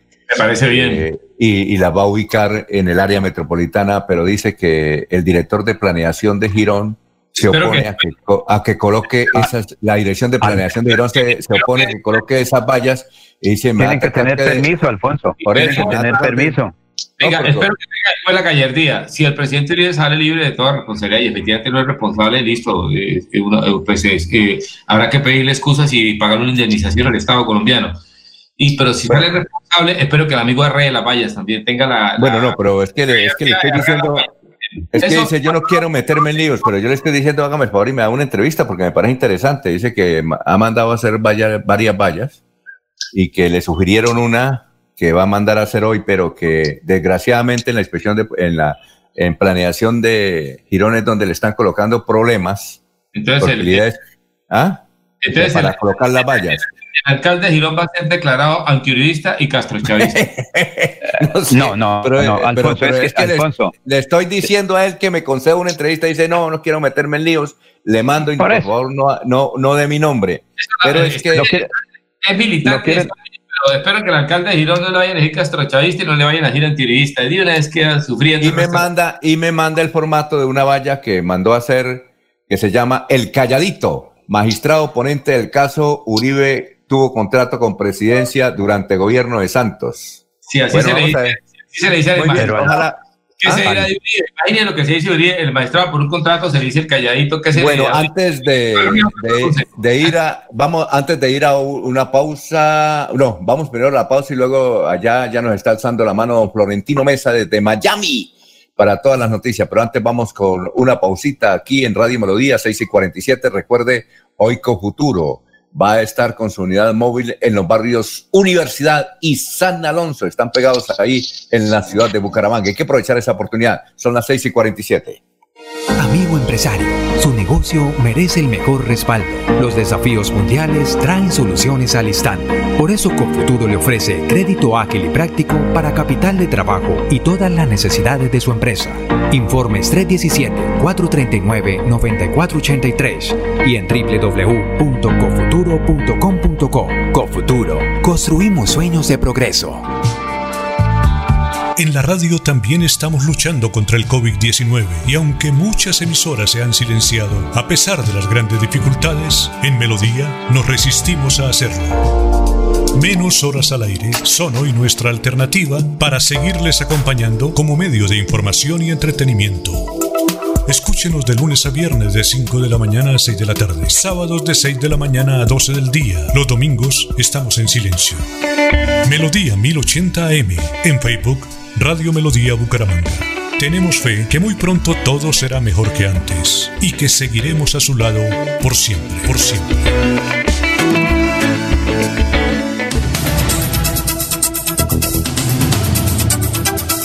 Bueno, Juan, antes de ir con Florentino, aquí don Juan, el doctor Juan Carlos Cárdenas informa. Tras denuncias de la comunidad, realizamos operativo de desalojo en predio privado de protección ambiental en el barrio Pablo VI. No permitiremos que oportunistas que estaban loteando la zona se apropien de lo que no les pertenece, talen árboles y afecten el medio ambiente, dice el doctor Juan Carlos Cárdenas. Eh, y envía ahí unas fotos de cómo pues está desalojando a la gente pensamos nosotros, básicamente venezolanos, que estaban armando sus casuchas. Son los mismos que parece fueron desalojados del sector de Morro Rico. Paulo VI me parece a mí que queda ese en el parte posterior. Abajo de la Victoria. De la Victoria que colinda con la vía Girón, ¿no es cierto? Sí, señor. Sí, señor. Sí. Barrio África y todo eso. Muy bien, perfecto. Florentino, ¿cómo está? Tenga usted muy buenos días. ¿Cómo se encuentra?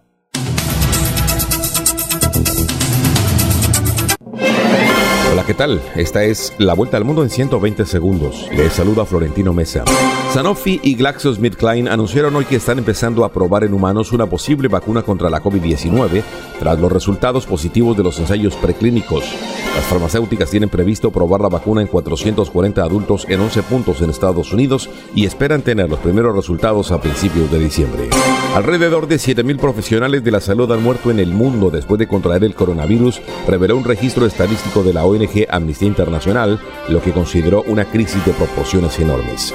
Mientras tanto, la cifra global de contagios llega hoy a 26.202.000, con un total de 868.000 fallecidos y 18.464.000 recuperados. El huracán Nana tocó tierra esta madrugada en la nación centroamericana de Belice, donde se prevén fuertes lluvias y vientos, al igual que en el norte de Honduras, El Salvador, Guatemala y el sur de México.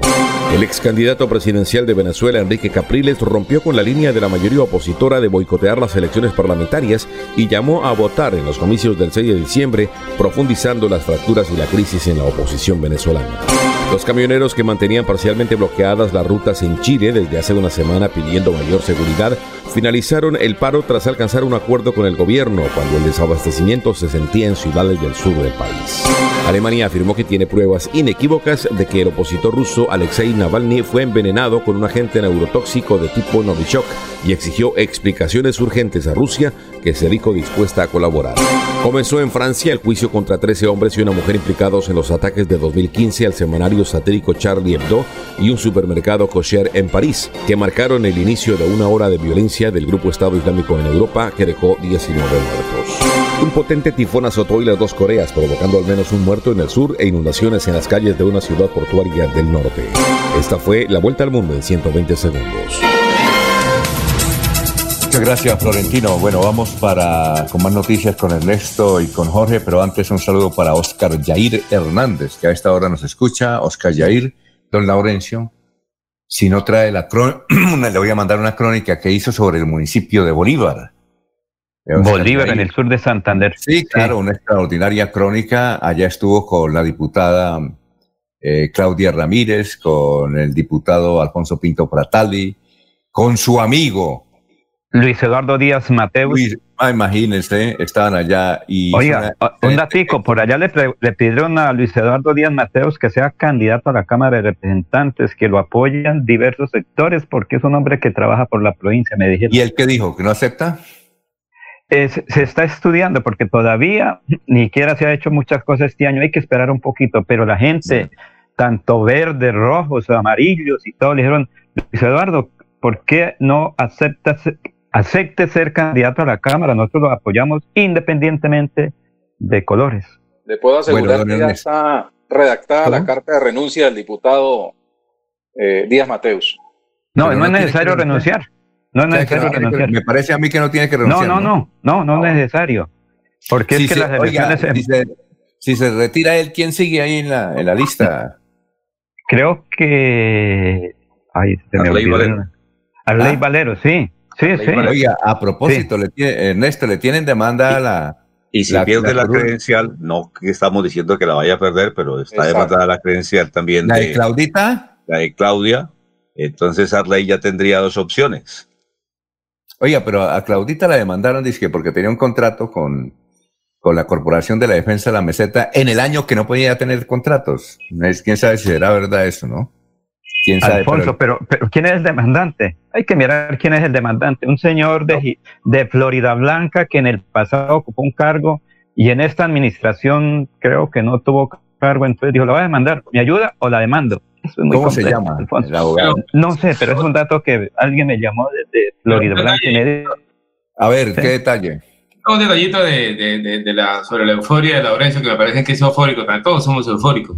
Verdes, amarillos, de todos los colores. Yo, yo- yo únicamente soy eufórico con el Atlético Bucaramanga. El Yo resto, también, yo también, ¿no? Sí, por ahí. darle madera a todo el que quiera. Y con el paisaje también uno es eufórico. No, pero Laurencio, no son los, los amarillos, los rojos, los verdes, los azules. No, no, no, son los azules. Eso todo. no, hay que ir a provincia, César, hay que ir a provincia. Yo sé por qué le digo, yo sé por qué le digo. No diga los verdes amarillos, porque eso queda en el ambiente que se. Hubo un multipartidismo pensando en el próximo candidato. No, a él lo está- a él le, no, no, no, le mandaron una carta, allá se le entregaron, firmada por exalcaldes, si quiere le digo cuáles, yo los tengo, Sí, pero no diga los de, verdes, de esos sectores. los verdes y los amarillos. Alfonso, Cuénteme. Señor. eh, el demandante, el demandante de la elección de la diputada Claudia Lucía Ramírez Carreño es el señor Carlos Augusto González Duarte. ¿Y quién es él? ¿De dónde No, no. viene? ¿De qué familia? Como decía eh, Luis Enrique Figueroa, ¿de qué familia es usted? Bueno, Para responderlo. Francio Abolengo, que todo, que ya es- no sirve de nada, pero no, no, todavía lo invocan por ahí. No, pues, bueno, pues no gran será el mismo, el mismo al que hace referencia a Laurencio, en el sentido de que es un señor a quien no le dieron un contrato en Florida Blanca. Ah, ah, Bueno, que- mientras que- ustedes pelean por Uribe, a ver, cuénteme. está pensando si se pierde o no la credencial. Eh, eso sí vamos a buscar quiénes serán los próximos candidatos a las diferentes corporaciones. Bueno, Yo me despido diciéndoles eh, eh, este mensaje que escribió el médico John Forero del municipio de Girón. Dos amigos, dos compañeros, dos colegas que se nos van. Dos hermanos de doctrina, de sueños, de lucha, de anhelos. Cada uno en su rol. Cada uno con su mundo propio. Hace unos días, Pedrito, gran ser humano, noble, dedicado y sencillo, patólogo de la clínica Girón. Ahora Ramirito, dueño de su propio estereotipo, jovial, decidido y profesor de muchos temas existenciales. Es coordinador médico del Hospital de Girón. De los dos nos quedan recuerdos gratos, momentos y sentimientos de hermandad eterna. Paz en sus tumbas, dice el médico John Forero. Solidaridad para con sus familias y el deseo porque no sean más los médicos que caigan en medio de esta desigualdad lucha y no más palmadas en la espalda a un gremio de salud que hoy se le llaman héroes en medio de la retórica, pero al que se le da la espalda en medio de condiciones laborales precarias y muchas veces injustas. Un homenaje perenne para dos seres humanos llenos de vocación a quienes la vida me dio el privilegio de conocer. Y es que hay muchas quejas de médicos y trabajadores de la salud a quien no se les paga ni se les presta eh, las medidas necesarias para cumplir su trabajo. Feliz día, señores. Siga, Jorge, vamos con noticias, son las 6 y 57 minutos. Antes de la noticia, don Alfonso, eh, un dato que me envían directamente desde la Asamblea de Santander, una voz al interior de la Asamblea de Santander me dice que está muy avanzado de la candidatura de eh, Luis Eduardo Díaz Mateus a la Cámara de Representantes, ¿sí? que sería candidato por el Partido Conservador e iría con fórmula con un candidato al Senado que nacería de la fragua de la Casa Aguilar. Es lo que nos está diciendo. Ah, ya, ya, ya, Casa Aguilar. Es, es decir, ¿quién, ¿quién sería candidato al Senado? Pues yo creo que No. vuelve a ser Richard, ¿no? Me ¿Pero parece a el mí. Partido Conservador? No, pero no sé, es que de aquí a allá yo creo que la ley electoral va, va a tener muchas modificaciones. Bueno, o, o- o otro, otro de la Casa Aguilar podría La- ser el exalcalde, Alfonso, el exalcalde la de Aguilar. El doctor Cardoso, ¿qué? No, Claro. la familia. Aguilar tiene ya el hijo del señor coronel Hugo Aguilar, ya tiene 20, no sé cuántos años, él también puede ser representante a la Cámara o senador. está el médico, que es muy prestante en Brasil, ¿Cuál es? el Eh, médico, perdón. creo Eh, el hijo Bien, de- del- eh, del coronel el Aguilar ya tiene 22 De- años. Sí, ya, mire cuánto, es que nos está creciendo y la gente no mira. Él, él puede llegar a también. Por eso, en o este su mo- otro hoy- hermano, perdón. pues, eso no falta. Laurencio, él hoy tiene Señor. 22 años, o sea que dentro de dos tiene 24.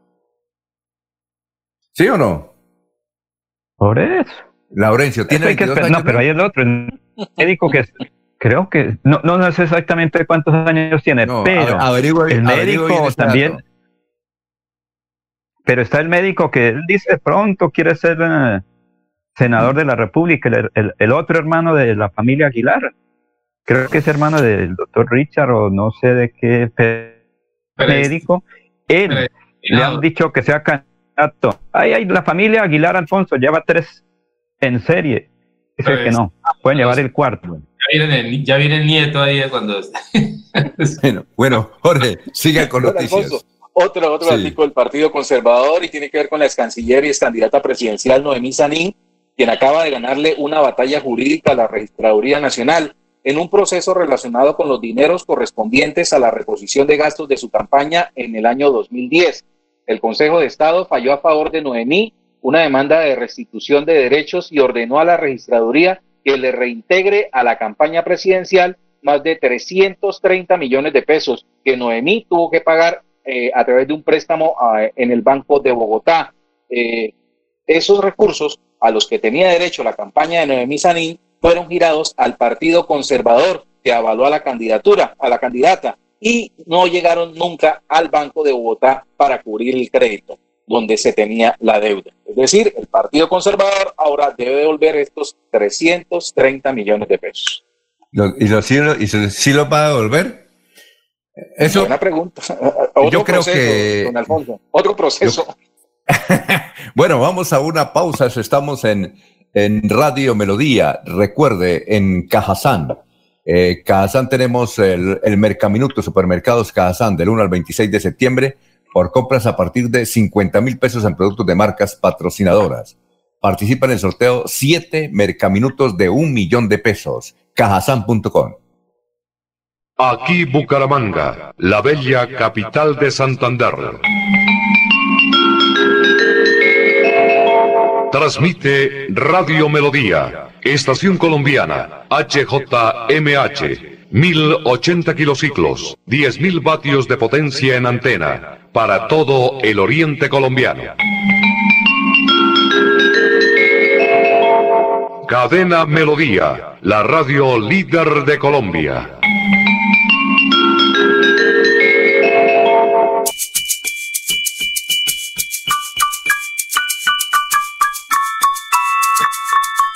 Oye, ¿sabes qué puedes hacer los martes y los jueves? De 3 a 3 y media de la tarde, no te pierdas Batuta al aire, aquí mismo. Un espacio de diversión, entretenimiento y formación musical. Viaja con nosotros. Invita Ministerio de Cultura y la Fundación Nacional Batuta. Te esperamos.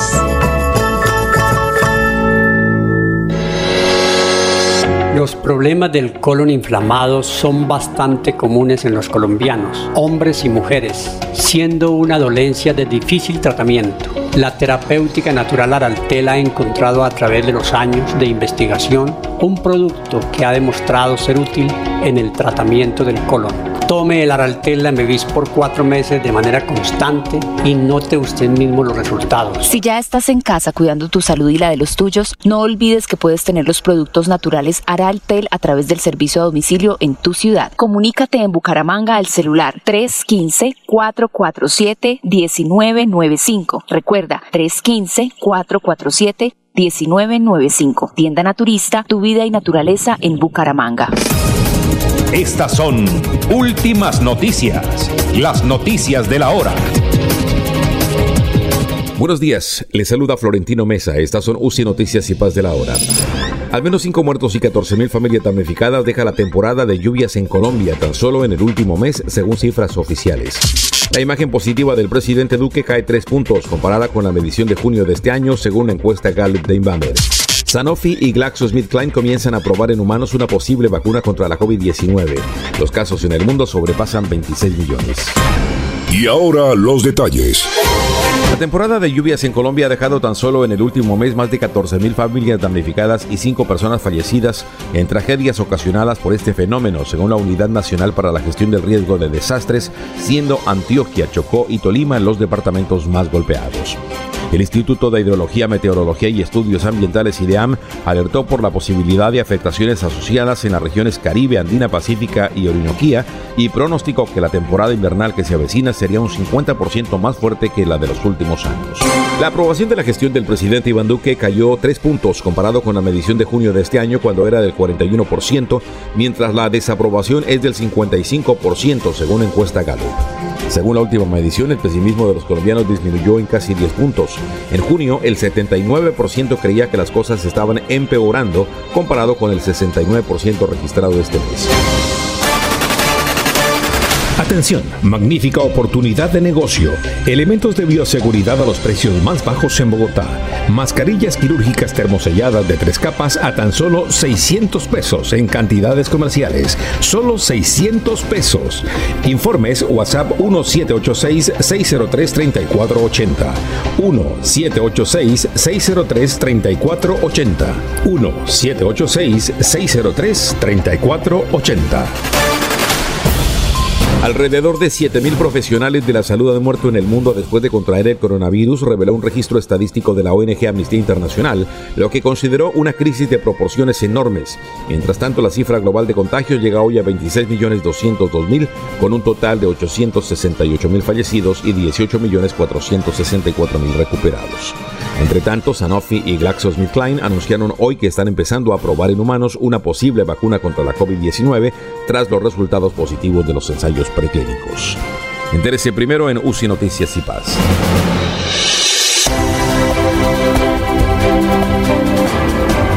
Información y análisis. Es el estilo de Últimas Noticias por Radio Melodía 1080 AM.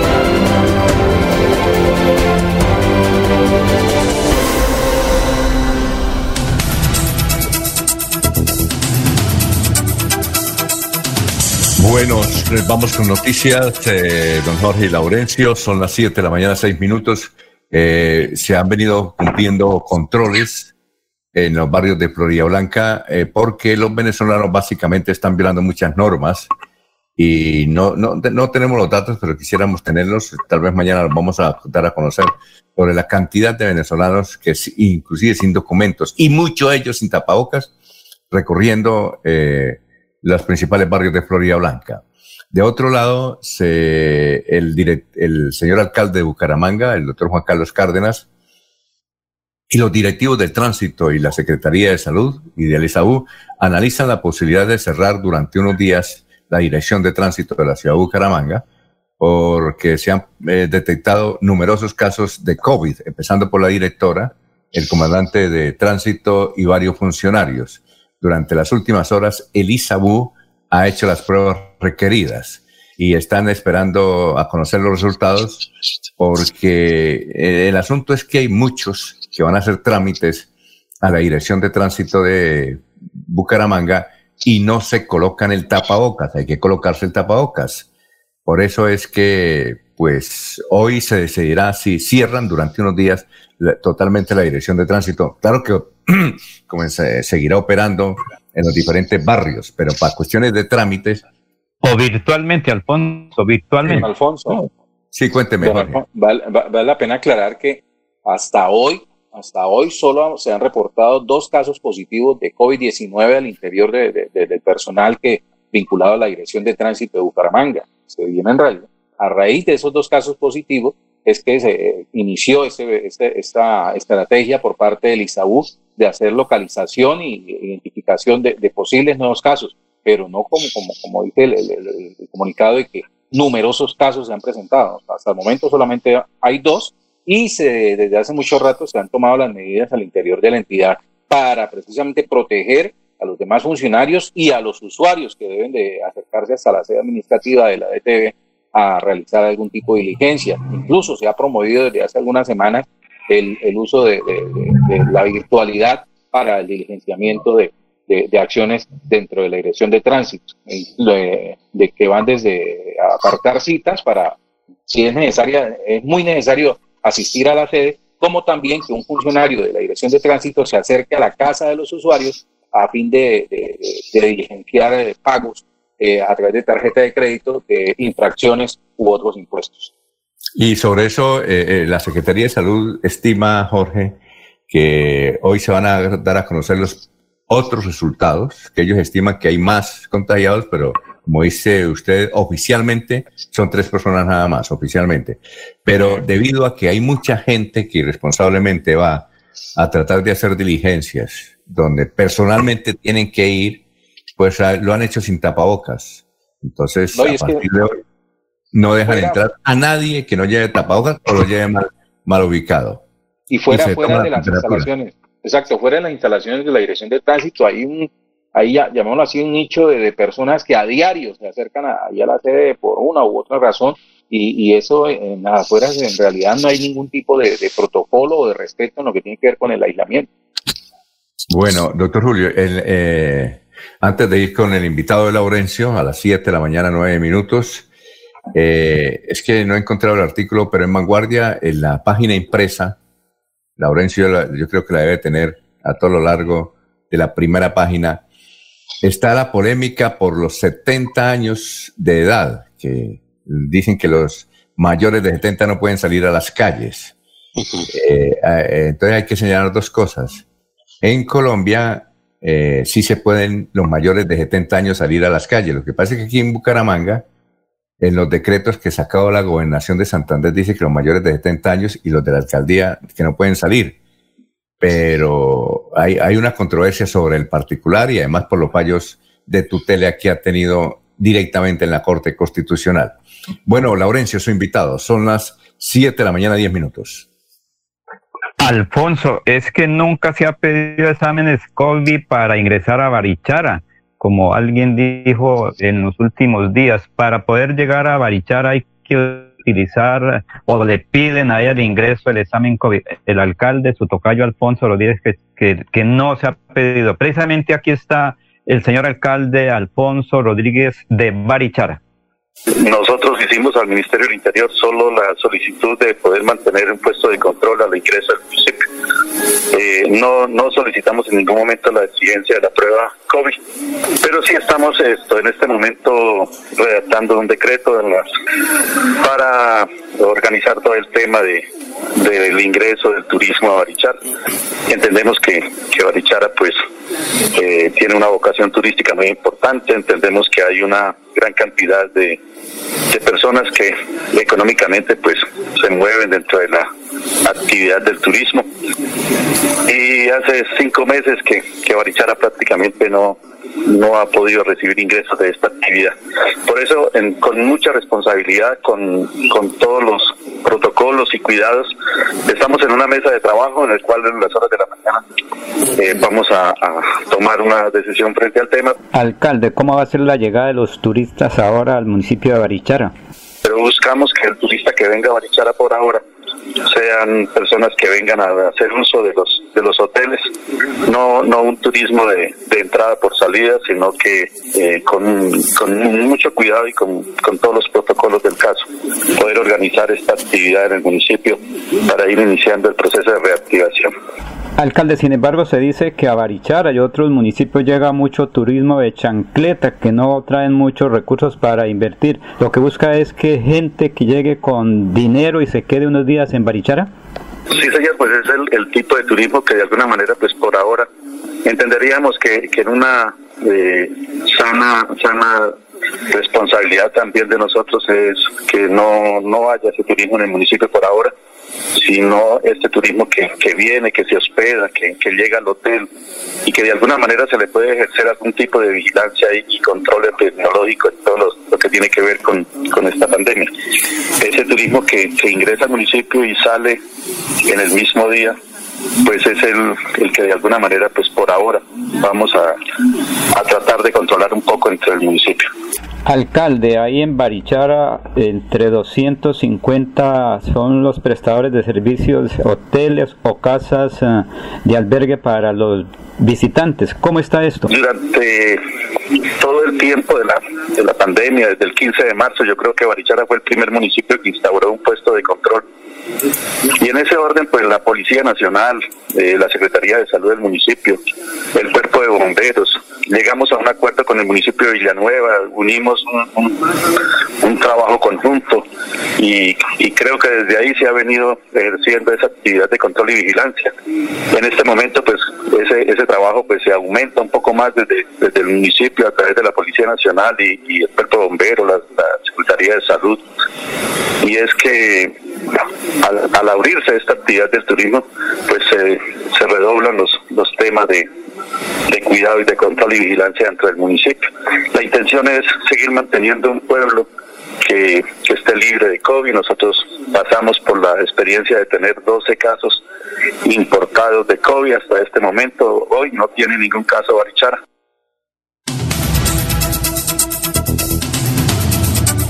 Muy bien, son las 10 de la mañana, 7, 14 minutos. Será Alfonso Rodríguez Patiño, alcalde de Barichara, alcalde de Barichara. Oiga, Laurencio, ¿cuántos ríos, usted conoce los ríos de Landazuri y Cimitarra, ¿no? Son los mismos.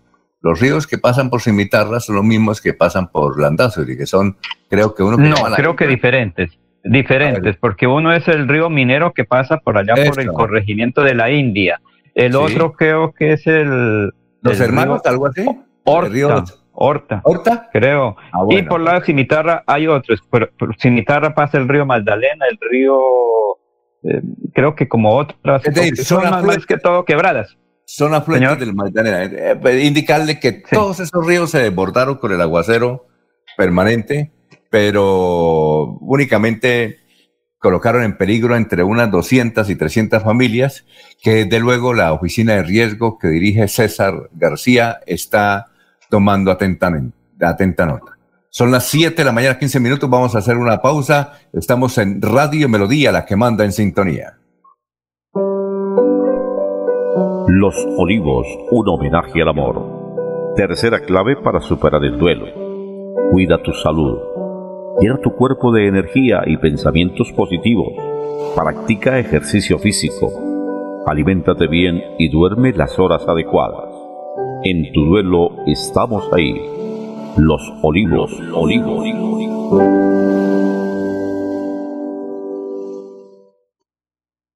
Tu casa ahora es el lugar ideal y Cofuturo te ofrece la oportunidad de renovar los electrodomésticos y víveres fundamentales para toda la familia. Televisores, neveras, lavadoras y muchísimas alternativas para dotar tu hogar están en la calle 48, número 3333. También encontrarás motocicletas, bicicletas, computadores y celulares. Atención inmediata 322-307-0371. Cofuturo, construimos sueños de progreso. Hay más noticias. Muchas noticias, muchas noticias en Melodía 1080 AM. Bueno, a esta hora, a las 7 y 16, nos vamos para la ciudad de Barranca Bermeja. Ya está ya don Soel Caballero con toda la información, todos los datos sobre el COVID. Soel, ¿cómo está? Muy buenos días. Soel Caballero está en Últimas Noticias de Radio Melodía 1080 AM. Buenos días, Alfonso, para usted, para los compañeros, igualmente para todos los oyentes. El Ministerio de Salud y la Protección Social reportó ayer el fallecimiento de cuatro personas en Barranca Bermeja a causa del COVID-19.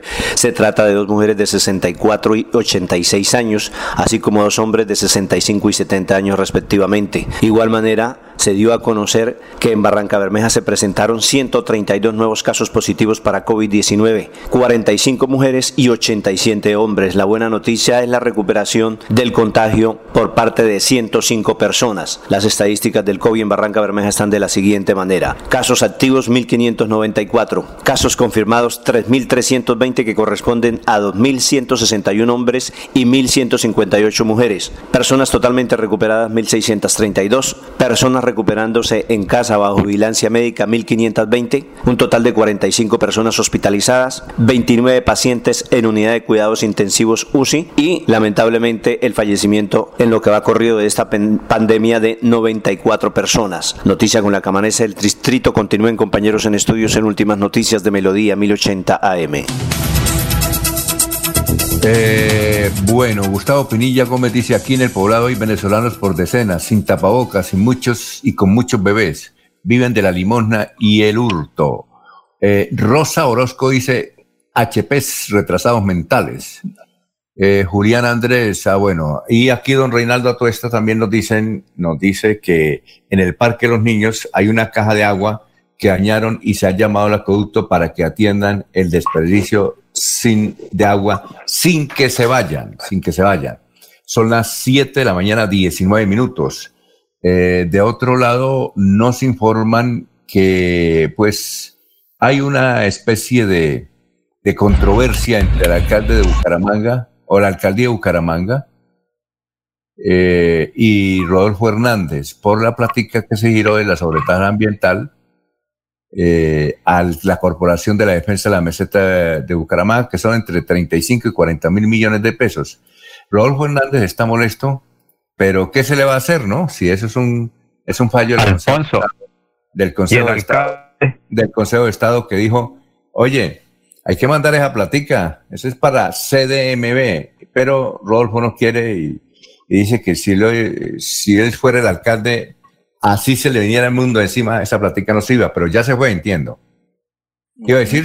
Alfonso, es que es una obligación eh, enviársela a la Corporación para la Defensa de la Meseta de Bucaramanga y no a la área metropolitana de Bucaramanga, donde obviamente el alcalde preside la junta directiva de la área metropolitana. Pero al que van a investigar es a Juan Carlos Cárdenas si no cumple con las normas, las leyes y los conceptos jurídicos el alcalde anterior o el exalcalde Hernández Suárez, pues no lo van a investigar por las cosas de ahora. Él lo estarán investigando por lo que hizo o dejó de hacer durante su administración. Ahora, el que van a investigar o lo pueden destituir si no cumple las normas es al ingeniero Juan Carlos Cárdenas. Por eso eso, es que parece que el, el exalcalde está como viudo del poder y quiere que se hagan las cosas según su concepto, según su opinión. No, el alcalde que tiene que dar el veredito, el que tiene que cumplir, o al que van a investigar, o lo sanciona es el ingeniero Juan Carlos Cárdenas, Alfonso.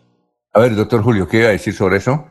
Sí, Alfonso, no, no, no entendemos a rato las actitudes un tanto tercas del exalcalde Rodolfo Fernández. La ley ha sido clara. Las decisiones de los órganos judiciales sobre el particular, los que determinaron eh, la suerte de ese conflicto que se presentó en su administración con la Corporación de la Meseta han sido categóricas y tajantes. En derecho el tema está más que suficientemente resuelto, como se dice en el argot judicial, con efectos de cosa juzgada. Entonces puede que no le agrade la decisión al exalcalde, pero volvemos al meollo de lo que hemos discutido hoy. El Estado social de derecho tiene por esencia el cumplimiento de la ley y de las decisiones judiciales, gustenos o no nos guste. Entonces uno no entiende cuál es la terquedad del exalcalde Rodolfo Hernández. Se puede tener una consideración personal, pero frente a esas decisiones no puede haber otra opción distinta que someterse a la voluntad de la ley y de los órganos judiciales. Los griegos decían, don Alfonso, que para gobernar se tenía que tener la condición de hombre virtuoso. Y la primera característica del hombre virtuoso, según Sócrates, es tener capacidad para someterse al imperio de la ley y para obedecer las decisiones judiciales como él la obedeció, tomando el veneno que lo llevó a la muerte, cumpliendo la pena de muerte que le había sido impuesta. Por manera que no entiende uno la terquedad del exalcalde Hernández en, en este tema, ¿no? En este tema. Un detalle, director, un detalle, un breve, un breve comentario. Es que ese es el punto que estamos conversando, que tiene que ver con el mismo tono es que las enemistades personales de, una, de, un, de un político, de un exgobernante, de un, ciudadano, no pueden volverse enemistades personales de los demás. Él tiene una enemistad personal con algunos políticos de la región y él lo lleva a lo político personal y el que no está conmigo está contra mí y ese maricaísmo es dañino para la ciudad. Ah, si tiene algo que denunciar con respecto al manejo de la plata de la CME, que lo haga. Él es un ciudadano a pie, tiene todo el derecho del mundo. También tiene derecho a controvertir. Pero lo que no tiene derecho es a decirle a la, ley qué tiene que hacer o al Estado de Derecho qué tiene que hacer. uno para ser un buen gobernante tiene que ser también gobernado. En este momento él es un gobernado, pero no, no aceptan el lugar ahora, no lo aceptan. Y no es una esterquedad, Julio Enrique, eso es necedad. Y fanatismo y eso lleva a la violencia. Eso es una cosa absurda ahí. No puede pretender el exalcalde de Rodolfo que el doctor Cárdenas no cumpla con lo que le toca necesariamente cumplir. La opción que tiene el doctor Rodolfo Hernández Y es si ya no mecanismos jurídicos, si ya no tiene mecanismos jurídicos para controvertir esa decisión, es convertirse en veedor de ese dinero. Me parece Hacerle bien. seguimiento, mirar la manera como la corporación lo ejecuta, cuál es la distribución que hace, con qué contratos se adjudican con fundamento, con soporte en esos recursos que la alcaldía le hace. Eso es lo que debe hacer y ahí puede encontrar la razón o puede quedar desvirtuada su tesis. Eh, Gerardo Martínez dice de Charalá, de su hermosa Charalá, al respecto lo siguiente. Él, Rodolfo Hernández, ha entendido que las redes sociales son su fuerte. Por eso ha insistido en mantenerse vigente a través de su programa Aule con el Ingeniero. Desde ahí le ha lanzado críticas al presidente Duque y al ministro Carrasquilla, entre otros, pero sin mayor impacto. Por eso aprovecha temas como el de la sobretasa ambiental, Santurbán, entre otros, para criticar a los gobernantes de la región como el alcalde de Bucaramanga, que eso sí le da mayor visibilidad y se mantiene vigente en su carrera presidencial, afirmó el doctor Gerardo Martínez. a Decía llamamos decía mi abuela, lo decía mi abuela, la falta de oficio. ¿Ah? Oiga, Jorge, eh, ¿vio la foto? Decía mi abuela, director, esa es la ¿Qué? falta de oficio. Mucha energía no hay que gastarla, esa es falta de oficio. Oiga, Jorge, ¿usted vio las fotos que enviaron de Barranca Bermeja sobre la glorieta? Una glorieta que hay en, en, el- en la vía Yuma, creo que es un intercambiador. Yuma, la vía Yuma, salida. El, el intercambiador en el sector de la Virgen. Sí, sí, sí, vio esas fotos. Sí, sí, claro, sí. Oiga, ¿y así queda? ¿Ya, ya prácticamente está así? Sí, sí, esa ya la entrega la obra. La, la obra Oiga, ya, muy bonito, lo que ¿no? Ecopetrol fue la culminación de los trabajos. Eh, ¿Esa vía une a qué? ¿A Bucaramanga con Barranca? Sí, claro, usted es paso obligado para ingresar a Barranca Bermeja. Ah, ya. ¿Y, y la vía Yuma es para dónde? La vía Yuma es, un proyecto que, que conecta eh, el puente Guillermo Gaviria. con la troncal, con, con la carretera troncal o ahora llamada, ¿cómo es? La doble calzada. La ruta del La- sol. la ruta del sol, exacto. Y lo que Ah, busca es bueno. eh, eh, facilitar el acceso del transporte pesado, que obviamente de Barranca Bermeja es bastante nutrido debido a, a- a los productos de la industria petroquímica. Entonces, eh, recuerde que antes eh, era necesario hacer tránsito por algunas calles de, de Barranca Bermeja dentro del sector urbano. Ahora con la, con la, con la vía Yuma, eh, lo que permite es que este flujo de transporte pesado sea mucho más rápido y eh, no tenga que eh, transitar por el casco urbano de la ciudad. Oiga, muy bonito, ¿no? Un desarrollo espectacular. ¿Eso fue con Platica Pues la ahora- Nación? Sí, señor, con tanto Platica. la Nación, Ecopetrol, la Nación, el departamento y la alcaldía de, de Barranca Bermeja. Bueno, pero ya está en servicio, ¿no? Qué bueno. Sí, señor. Sí, señor. Ahora, ahora que se puede transitar, hay que se debe utilizar. Bueno, muchas gracias. Jorge, ¿algo más? César, eh, Julio, ¿listo? Alfonso, mañana seguiremos hablando del expresidente Álvaro Uribe Vélez y del exalcalde de Bucaramanga, porque mire que ellos generan opinión, gusten o no nos guste, asisten o no vigentes, pero ahí hacen sus cositas y para eso son los medios, para hablar algo todos los días de corazón o de cabeza o en derecho. Ah, bueno, perfecto. Muchas gracias. Ya viene el El doctor agua, Iván. el agua, el agua moja, Laurencio, el agua moja. Sí, claro. Bueno, los espero mañana a las 5. Seguimos aquí entonces con el doctor Iván Calderón. Vamos a hacer una pausita. Son las 7.27. Últimas noticias los despierta bien informados de lunes a viernes. En todas las áreas de la información regional, un periodista de Últimas Noticias registra la información en Radio Melodía 1080 AM y en melodíaenlínea.com. Director Alfonso Pineda Chaparro. Aquí Bucaramanga, la bella capital de Santander. Transmite Radio Melodía, Estación Colombiana, HJMH, 1080 kilociclos, 10.000 vatios de potencia en antena, para todo el oriente colombiano. Cadena Melodía, la radio líder de Colombia.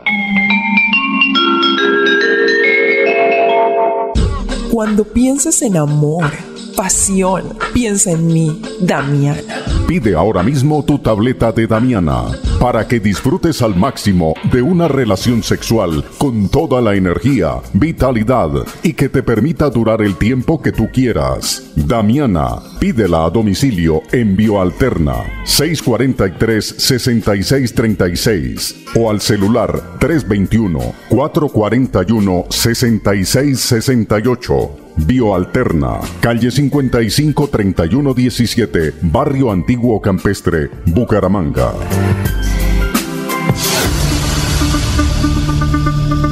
La gente, lo más importante de nuestra radio. La gente, la gente, lo más importante de nuestra Lo más radio. importante de nuestra radio. Ustedes que nos escuchan en todas partes. Ustedes que nos prefieren siempre. Ustedes que nos han seguido toda la vida. La gente, lo más importante de la radio. Nuestra gente, técnicos, operadores, locutores y periodistas, amalgama de juventud y experiencia para hacer más fácil la comunicación. En Melodía la gente, lo más importante de la radio, lo más importante de la radio.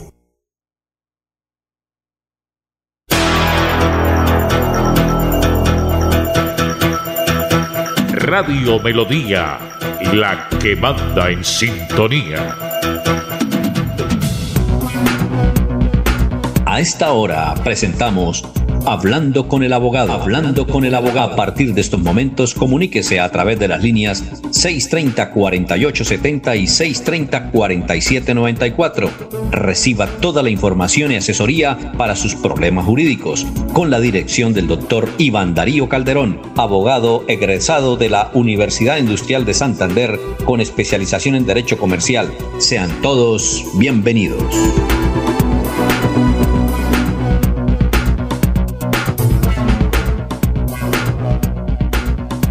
Bueno, perfecto. Doctor, ¿cómo está? ¿Cómo se encuentra? Muy buenos días. ¿Qué ha habido? Doctor Iván Calderón. Muy buenos días, Alfonso. Un saludo muy especial a usted y a todos los oyentes que hasta ahora nos escuchan a través de Radio Melodía. Con muchas ganas, pues, de, de empezar este día tan maravilloso y empezar resolviendo inquietudes jurídicas. Sí, perfecto. Eh, eh, los teléfonos de los oyentes para que nos llamen. Ayer nos llamó eh, un funcionario, dijo que no quería hacer polémica del Ministerio del Trabajo frente a algunas informaciones y predicciones que usted hizo en el programa. Eh, yo le dije gracias por la sintonía, pero dijo no, yo no, yo no quiero salir al aire, solamente eh, deseo, deseo que le comente eso al doctor que está hablando. Pues bien, más adelante yo le digo, doctor, por ahora los teléfonos para los oyentes son los eh, 630-4794 y 630-4870. Eh, ¿Cuál es el tema de hoy, doctor eh, Iván Calderón? Bueno, este, Alfonso, eh, hoy voy a, pues, a dar un cambio a, a estas temáticas. Hoy voy a hablar de eh, un tema que me han consultado mucho por esta semana, que es el asunto de las sucesiones. Hoy voy a hablar sobre Eh, bien, perfecto. ¿Y, y cuál es el tema? Lo, lo escuchamos, doctor, mientras vienen las llamadas y las preguntas. Hoy voy a hacer unas generalidades pues, sobre el asunto de sucesiones que vale la pena manifestar. Pues eh, sucesiones o transmisión de derechos es eh, ese derecho que tienen aquellas personas denominadas herederos de recibir por parte de, de una persona que falleció en la cual tienen una, un vínculo en común, ya sea pues en este caso padre, hermanos, eh, los bienes o el patrimonio que representa la masa sucesoral o la masa herencial que esta persona que falleció dejó. Entonces es importante tener en cuenta porque en Colombia eh, hay muchas formas de, de hacer testamentos o de hacer sucesiones. Una de ellas es la sucesión testada y otra es la intestada. Como la misma palabra lo dice, la sucesión testada es aquella eh, mediante la cual la persona antes de fallecer eh, deja un testamento en donde establece los lineamientos y los parámetros bajo los cuales se harán las, respectivas reparticiones de los bienes que se dejaron. Y la intestada es cuando una persona fallece sin dejar testamento alguno, lo cual significa que tendrá que seguirse a lo que establece el Código Civil eh, respecto a los órdenes hereditarios para poder la persona recibir su respectiva sucesión o legado. Es importante tener en cuenta, eh, Alfonso, que en Colombia hay unos órdenes hereditarios. Es decir, que pues hay unas personas que tienen mejor derecho que otras a la hora de una sucesión. El primer orden hereditario está dado eh, precisamente por los hijos. El segundo orden hereditario está dado que, pues, en caso de que la persona que falleció no hubiese dejado hijos, eh, puede ser para los padres o la esposa, en caso de que la, de que la tenga o no solo la esposa, sino la compañera permanente. En caso de que no exista mi hijo, mi padre, mi esposa, eh, se le dejaría a los sobrinos eh, y en caso en definitiva de no tener ninguno de estos, pues eh, la herencia se le entregaría al heredero universal que tenemos en Colombia, que es el, el Instituto Colombiano de Bienestar Familiar. Entonces, sí. Tenemos una llamada. Muy buenos días. Buenos días. Sí, eh, el doctor Iván lo escucha. ¿Cuál es su consulta? Eh, hágame un favor, señor abogado, es que quiero saber si para gestiones en las EPS e IPS aplica el pico y cédula, porque en algunas están exigiendo pico y cédula, en algunas EPS e IPS para hacer gestiones. Oye, buena pregunta, buena pregunta. Nosotros tenemos entendido antes de que venga el abogado que el decreto es únicamente para bancos y supermercados, pero siga, doctor Iván. Pues eh, efectivamente, Alfonso, como usted lo menciona, el decreto establece solamente eh, ese tipo de trato para ese tipo de entidades, pero sin embargo, algunas GPS, incluso también notarías, están aplicando el cédula para ofrecer sus servicios. Ahora, señor, eh, ¿usted tenía cita en la EPS? Eh, no, señor, iba a, a solicitar unas autorizaciones. Ah, bueno, eh, yo le voy a averiguar y mañana, señor, le tengo la razón, ¿le parece? Le agradezco inmensamente. Bueno, perfecto. Doctor, siga, qué, qué pena con usted. No, tranquilo. A los teléfonos 630-4794 y 630-4870. Siga. Bueno, entonces les decía que el último órgano hereditario está en cabeza del Instituto Colombiano de Bienestar Familiar, que pues a falta de herederos ellos serían los que adquirirían la propiedad de esos bienes que dejaron o esos dineros que se dejaron. Eh, lo otro que es muy importante es cuánto tiempo eh, se puede hacer una sucesión o cuánto, cuánto es el término para iniciar una sucesión. En esto hay que ser claro, el Código Civil colombiano no establece ningún término. Usted puede hacer la sucesión dentro de cinco meses, dentro de un año, dentro de 10 años, dentro de 20 años. ¿Qué es lo que pasa? Que uno como abogado cuando lo consulta respecto a estos temas, uno siempre les indica a los clientes que es importante iniciar la sucesión de forma inmediata. ¿Por qué? Porque pueden ocurrir muchas circunstancias que pueden afectar el patrimonio de esa persona que falleció. Por ejemplo, aquellas personas que tienen bienes rurales, cuando los demás se enteran que esos predios, la persona falleció, normalmente empiezan a hacer actos de posesión o empiezan a invadir ilegalmente esos predios. Entonces eso genera un problema adicional. ¿Qué otra situación ocurre? Que es muy recurrente, Alfonso, que de pronto de los hermanos, uno de ellos se queda viviendo en la única casa, por ejemplo, que dejó la mamá o el papá antes de fallecer. Y si deja pasar 10 años y esta persona ejerció actos de posesión de señor y dueño, que ya después de 10 años esta persona podría volverse la dueña del inmueble dejando por fuera a los demás, herederos. Entonces se le recomienda a los oyentes que para efectos de sucesión se haga lo más pronto posible. ¿Cuánto tiempo, Alfonso, se demora una sucesión? Que también las personas nos consultan mucho eso. Eh, la, como ya todos saben, la sucesión puede hacerse notarial eh, o judicial. Notarial es cuando todos los herederos están de acuerdo.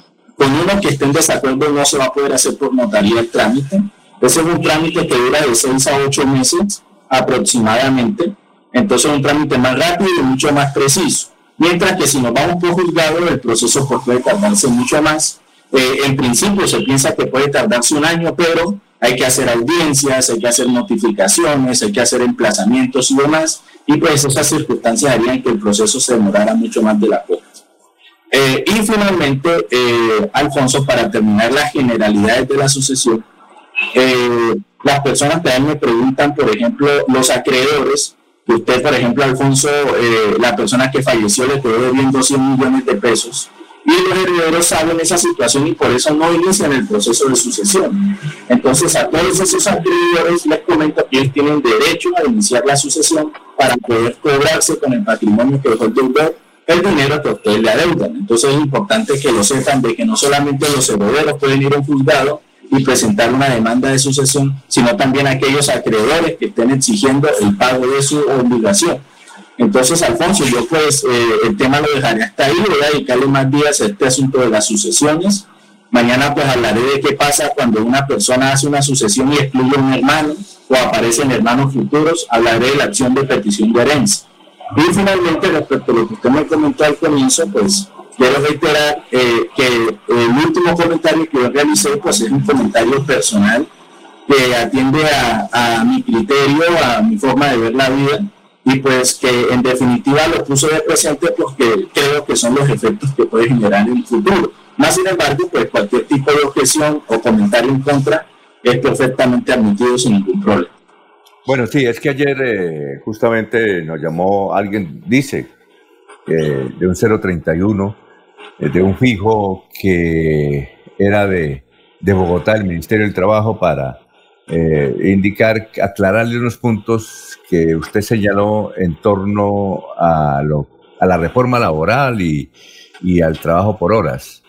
a ver, mm, nos dice él que realmente lo que se busca eh, con este decreto de la Presidencia de la República es eh, mejorar las condiciones de los informales, porque los informales, es decir, no tienen seguridad social. Y que el trabajo medio tiempo está reglamentado desde hace 70 años, cuando se inició el Código de Procedimiento Laboral en Colombia, dice él. Y que entonces el que trabajaba medio tiempo, como evidentemente en Colombia se trabaja medio tiempo, y hay empresas, restaurantes, peluquerías y mucha gente que da eh, la mitad del trabajo, que les paga la mitad del salario, pero esa gente no tiene posibilidad de ingresar a la seguridad social, que eso es lo que se pretende, básicamente legalizarle a los que eh, no pueden cotizar, pues que coticen. Entonces se permite cotizar a partir de medio salario y eso es lo que se quiere, esa es la idea del gobierno, que la, la que la mitad de salario se está aplicando en Colombia hace 70 años, dijo el caballero. Digo, yo no quiero tener una controversia con él porque yo le invité a que habláramos, inclusive que nos diera información. Dijo, no, para eso está el señor ministro del Trabajo, el doctor Cabrera, que nos dijo que el doctor Cabrera nos podía, nos podía atender. Entonces, en alguna forma, eh, si usted lo permite, podríamos llamar al señor ministro y tenerle una, una cita aquí por teléfono para hablar de ese tema. ¿Cómo le parece el asunto, doctor Iván? Pues a mí me parecería muy interesante porque, pues, en principio, eh, bueno, hay que hacer una aclaración. Yo en ningún momento manifesté que el trabajo por horas eh, existía sino que dije que eran contratos de medio tiempo y contratos para jornaleros. Y pues sí, en principio la ley busca eso, pero lo que yo quise decir al final es que eso puede prestarse para otras cuestiones, que fue lo que manifesté al final. Esperemos que pues en principio lo que la ley plantea o, o, lo que el gobierno nacional espera de esa ley sea precisamente eso y que esa ley no termine distorsionándose afectando derechos a trabajadores, pero con mucho gusto, Alfonso, me encantaría pues tener una charla con él para pues no tanto para hacer un debate ni mucho menos sino para aclarar unos puntos y para que ellos también tuvieran la posibilidad desde su punto de vista de explicar esos beneficios que trae este nuevo decreto para ellos. Sería muy interesante. Eh, hago la vuelta para tener al ministro o alguien eh, especialista en el Ministerio del Trabajo para que nos hable el señor viceministro, que creo que es el... Bueno, eh, para tenerlo y hacerle todas las preguntas que queramos y también los oyentes, ¿le parece? Así como hicimos con el de compresiones.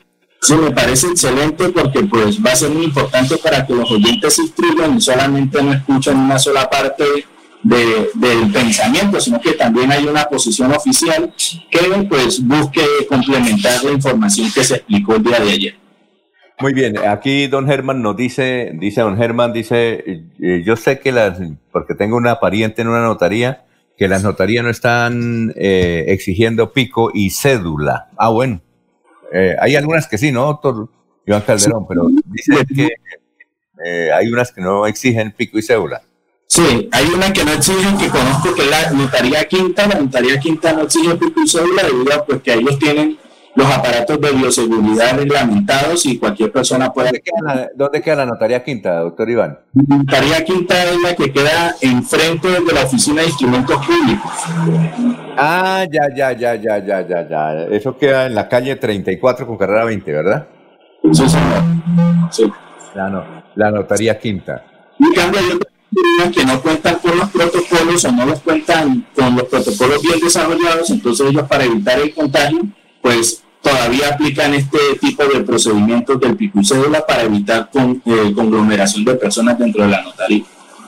Muy bien, 744. Una pregunta de Juana eh, eh, respecto a las sucesiones. dice, ¿qué opina usted que a veces, que no solamente es en las películas y en las novelas, cuando el, la, la persona de mucho dinero, hombre o mujer, está que se muere y que le llegan los documentos para que firme en la clínica cuando no tiene la capacidad mental para decidir que si eso es legal? Bueno, eh, excelente pregunta porque pues obviamente cualquier contrato, esto no es un contrato, sino más bien un acto jurídico, pero sin embargo existen vicios del consentimiento. Los vicios del consentimiento son el error, el dolo y la fuerza. ¿Qué es lo que pasa? Cuando una persona no tiene consentimiento ni conciencia de lo que está haciendo y firmando, en un futuro se podría solicitar la nulidad del testamento. Eso no tiene ningún problema, siempre y cuando toca probar que efectivamente las historias clínicas que antecedieron a la firma establecieron en el acápite de, de cuestiones mentales de que él no se encuentra en sus sentidos y por lo tanto no puede tener una capacidad plena de los actos que ejecuta. Entonces es muy importante eso. Eh, recientemente me ocurrió un caso parecido eh, con un cliente y pues precisamente lo que toca estar atentos a la historia clínica en donde se establezca que desde el punto de vista mental esta persona no cuenta con capacidad para tomar una decisión respecto a un acto contractual. Bueno, eh, dice aquí Juana, la misma señora que nos que pregunta ahora, no quiere, dice no quiero salir al aire, y es que eh, es cierto que las notarías se prestan para algún tipo de irregularidades, porque ella dice que su abuela resultó con dos testamentos, aprovechándose la ignorancia de la abuela y que en ese tiempo cambiaban de notario y de algunos funcionarios de la notaría pudieron hacer que cuando se presenta en esa situación como le ocurrió a la abuela, que aparecieron dos testamentos, uno hecho en un determinado año y otro hecho cuando ella ya estaba en decapitud, nos dice aquí doña Juana. ¿Qué se puede hacer al respecto? ¿Que eso quién lo decide? Bueno, eh, lo primero que ella dijo pues es algo delicado, ¿sí? Ya es una cuestión que tiene connotaciones de carácter penal. Eh, si ella considera o ha visto que un notario o un funcionario de la notaría se ha prestado o se presta para ese tipo de actuaciones, pues no deben denunciarlo, porque esa es una conducta meramente ilegal y punible. Eh, y claro, eh, quiero que los oyentes entiendan que si por alguna razón el testamento se encuentra mal redactado, le, está mal repartido, o le repartieron a personas que ni siquiera eran herederos y excluyeron a personas que sí lo eran, todo ese tipo de acciones contra el testamento se pueden hacer a través de dos vías, a través de la reforma del testamento, en caso de que una de las personas que están mencionadas en el mismo testamento considera que le están violando sus derechos, o en definitiva la nulidad del testamento cuando se consideren que hay violaciones a los órdenes hereditarios y también a lo que hablamos anteriormente de vicios del consentimiento. Entonces uno pide la nulidad del testamento y al anularse tendría que iniciarse un proceso de sucesión intestado ante juzgado. Ahora, la misma Juana pregunta, bueno, es una serie de interrogantes de ese periodista doña Juana, dice que como ella tiene problemas de testamento con su familia, que si es interesante y bueno que las personas mayores que tengan mucha plata hagan estas diligencias antes de morir, que le entreguen los bienes a sus personas inmediatas para no tener los problemas de sucesión, que si eso, eso se puede hacer y tiene una práctica mejor y más agradable, dice Juana. Bueno, eh, la donación entre vivos es legal en Colombia. ¿sí? ¿Qué significa esto? Que una persona antes de morir, cuando esté cuerda y esté en plenitud de sus capacidades, puede entregar eh, previamente lo que considera que entregará en herencia. Sin embargo, acá debe tener mucho cuidado porque esa donación entre vivos debe estar presidida de una asesoría jurídica bastante importante. Porque a veces pasa que hay personas a las que le dan mucho más y otras a las que le dan mucho menos. Entonces, cuando esta persona fallece, inmediatamente empiezan las demandas de simulación, los problemas judiciales para solicitar de que esos bienes reintegren a la masa herencial del fallecido para hacer nuevamente la sucesión. Entonces, la donación entre vivos puede hacerse perfectamente, pero se le aconseja al oyente que antes de hacer eso, asista a una consulta judicial integral y especializada para poder asesorarla de la mejor forma para que no hayan errores y problemas entre los herederos de cara al futuro. Bueno, hay más preguntas de Juana, pero aquí también don Alberto nos hace una pregunta. Así es que, doña Juana, yo ya le remití el teléfono, es el 300. Juana, que nos mucho gusto en sus inquietudes. Juana, Juana, gracias. Barrio Girardot, dice ella. Bueno, 307 6666 y 37. Eh, Alberto, la, inquietud es la siguiente. Eh, Alberto, los teléfonos están libres, 630-4794 y 630-4870. Dice, no me entra la llamada. Bueno, la inquietud es la siguiente. Dice que en una comunidad religiosa en la ciudad de Bucaramanga, eh, una señora que falleció eh, antes de morir, le entregó los bienes a quien hacía de, de qué, de administrador, dice de comisario de administrador, eh, para entregarle unos bienes. Pero resulta que eh, ese comisario ya lo trasladaron a otro lado, es decir, al, al lo trasladaron a otro lado. él dice que la, la plata iba para la entidad donde estaba ese comisario pero ahora están llamando a ese comisario y no les presta, eh, no les pasa el teléfono. En ese caso, cuando la donación se hace a nombre de una persona que en ese tiempo era directora de, una, era director de una comunidad religiosa, ¿hay qué procedimiento se debe hacer, doctor Iván Calderón? ¿Sí entendió la pregunta? Yo la entendí. Bueno, eh, a ver, eh, primero que todo hay que tener en cuenta que la donación entre vivos está sujeta también a condiciones. O sea, usted puede decirle, yo a usted le voy a donar eh, cierta propiedad, cierto predio, pero con el fin de que se haga con tal cuestión. Entonces, habría que mirar ese, esa escritura de donación a ver si tiene algún problema o no lo tiene. Lo otro es que si ellos consideran que esa donación entre vivos ha sido ilegal o ha sido irregular, ellos pueden ejercer acciones como herederos para solicitar declarar la nulidad absoluta de la donación que se realizó con el fin de que después se haga la sucesión. Aparte hay que tener en cuenta que las personas sí pueden dejar un legado a una persona que no tenga nada que ver con la familia, pero ese legado debe respetar los órdenes hereditarios, es decir, eh, hay unas obligaciones o hay unas legítimas que son rigurosas, en este caso los hijos, y ellos pues merecen recibir algo después del fallecimiento de su padre, y lo que queda el excedente sí se puede legar a una persona, eh, ya sea una institución eh, religiosa, sea una institución de cualquier índole, o incluso amigos, eh, personas este, con las cuales tuvo una relación cercana. es decir, yo lo entiendo más o menos lo que dice don Alberto, si se puede comunicar por el 630-4794 o bien 630-4870, muy bien, no tanto ahora porque ya no tenemos tiempo por decir mañana, nos gustaría, es lo siguiente. Eh, es esto, es que mm, él se comunica aquí por Facebook, por Messenger. El asunto es que yo creo, creo que lo entiendo. La persona que le donaron en ese momento era representante legal de esa comunidad religiosa. La trasladaron. ¿Sí? En el traslado, después se murió la señora que donó eso y entonces eh, parece que está haciendo, me parece, con todo respeto, el avión, ¿no? El señor Sí. que sí, como que quiere, el asuntico es para él. Me, pa- me da la impresión, ¿a us- ¿usted qué impresión le da, doctor Iván? Sí, hay que tener cuidado con eso porque ella pudo haber donado, en, eh, específicamente él era el representante legal, pero si ella realmente la donación la hizo fue a la institución, el hecho de que él se traslade y ya no dé información de los bienes o, o de su administración, significa que quiere aprovecharse de la situación. Obviamente estamos haciendo una suposición.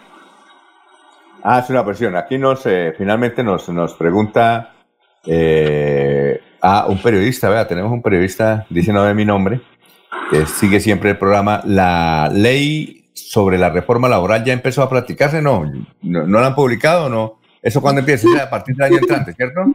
pendiente ayer, ¿no? Eh, sino que entró la llamada. Sí, claro, usted la ley la puede conseguir en la página de la presidencia, ¿sí? Incluso usted escribe el decreto, el número del decreto y el primer link inmediatamente lo envía eh, para que usted pueda hacer la lectura de ese decreto eh, y con mucho gusto, sí, no hay ningún problema. Incluso Alfonso, si él desea, yo usted más tarde le puedo enviar el link y usted se lo pasa a él, en caso de que él esté interesado en hacer la lectura del decreto. El, el, el número del decreto, ¿usted lo recuerda ahí? ¿El número del decreto, doctor? Es el 1170 y- 1174 del 2020. 1174 del 2020. Ahí nos puede, nos, puede escribir. Ah, muy bien, perfecto. Bueno, muchas gracias, doctor. Se nos acabó el tiempo. Mañana entonces, y comienzo a hacer la diligencia, voy a llamar al Ministerio del Trabajo y sobre todo si me contesta el caballero que me, me llamó ayer, era de un 031, voy a llamar a ese teléfono del Ministerio del Trabajo para decirle que si el ministro nos pasa o el señor viceministro o alguien técnico para que nos explique la ley con mucho gusto, ¿no le parece? Sería excelente, Alfonso, eh, tener una versión distinta eh, de lo que el gobierno nacional, a través de su voz oficial, pueda determinar respecto de lo que piensan o lo que esperan de este decreto. Entonces sería muy interesante. Por lo pronto, pues me gustaría que usted hiciera esas diligencias para que pudiéramos tener ese, esa supuesto, pero por supuesto, doctor, claro, claro. Ah, bueno, entonces Alfonso, me resta más sino desearle éxitos, que tenga un excelente día a usted y a todos los oyentes. Recuerden seguirme en mis redes sociales en Iván Calderón Abogado, tanto en Facebook como en Instagram. Eh, que Dios los bendiga y atenderé llamadas eh, respecto del tema de sucesiones y cualquier otro tema en el transcurso del día. Así que no se preocupen, llamen, que con mucho gusto los atenderemos. Que tengan un excelente día. El teléfono es el 300, luego el número 7, 4 veces 6 y 37. Nos vemos mañana a las 5 de la mañana, estaremos aquí mañana viernes con toda la información. Los invitamos a una próxima emisión de este su programa Hablando con el abogado. Hablando con el abogado. Comuníquese durante todo el día con el doctor Iván Darío Calderón al celular 300 766 6637 300 766 6637. Agende su cita y reciba la solución a su problema jurídico. Gracias por la sintonía.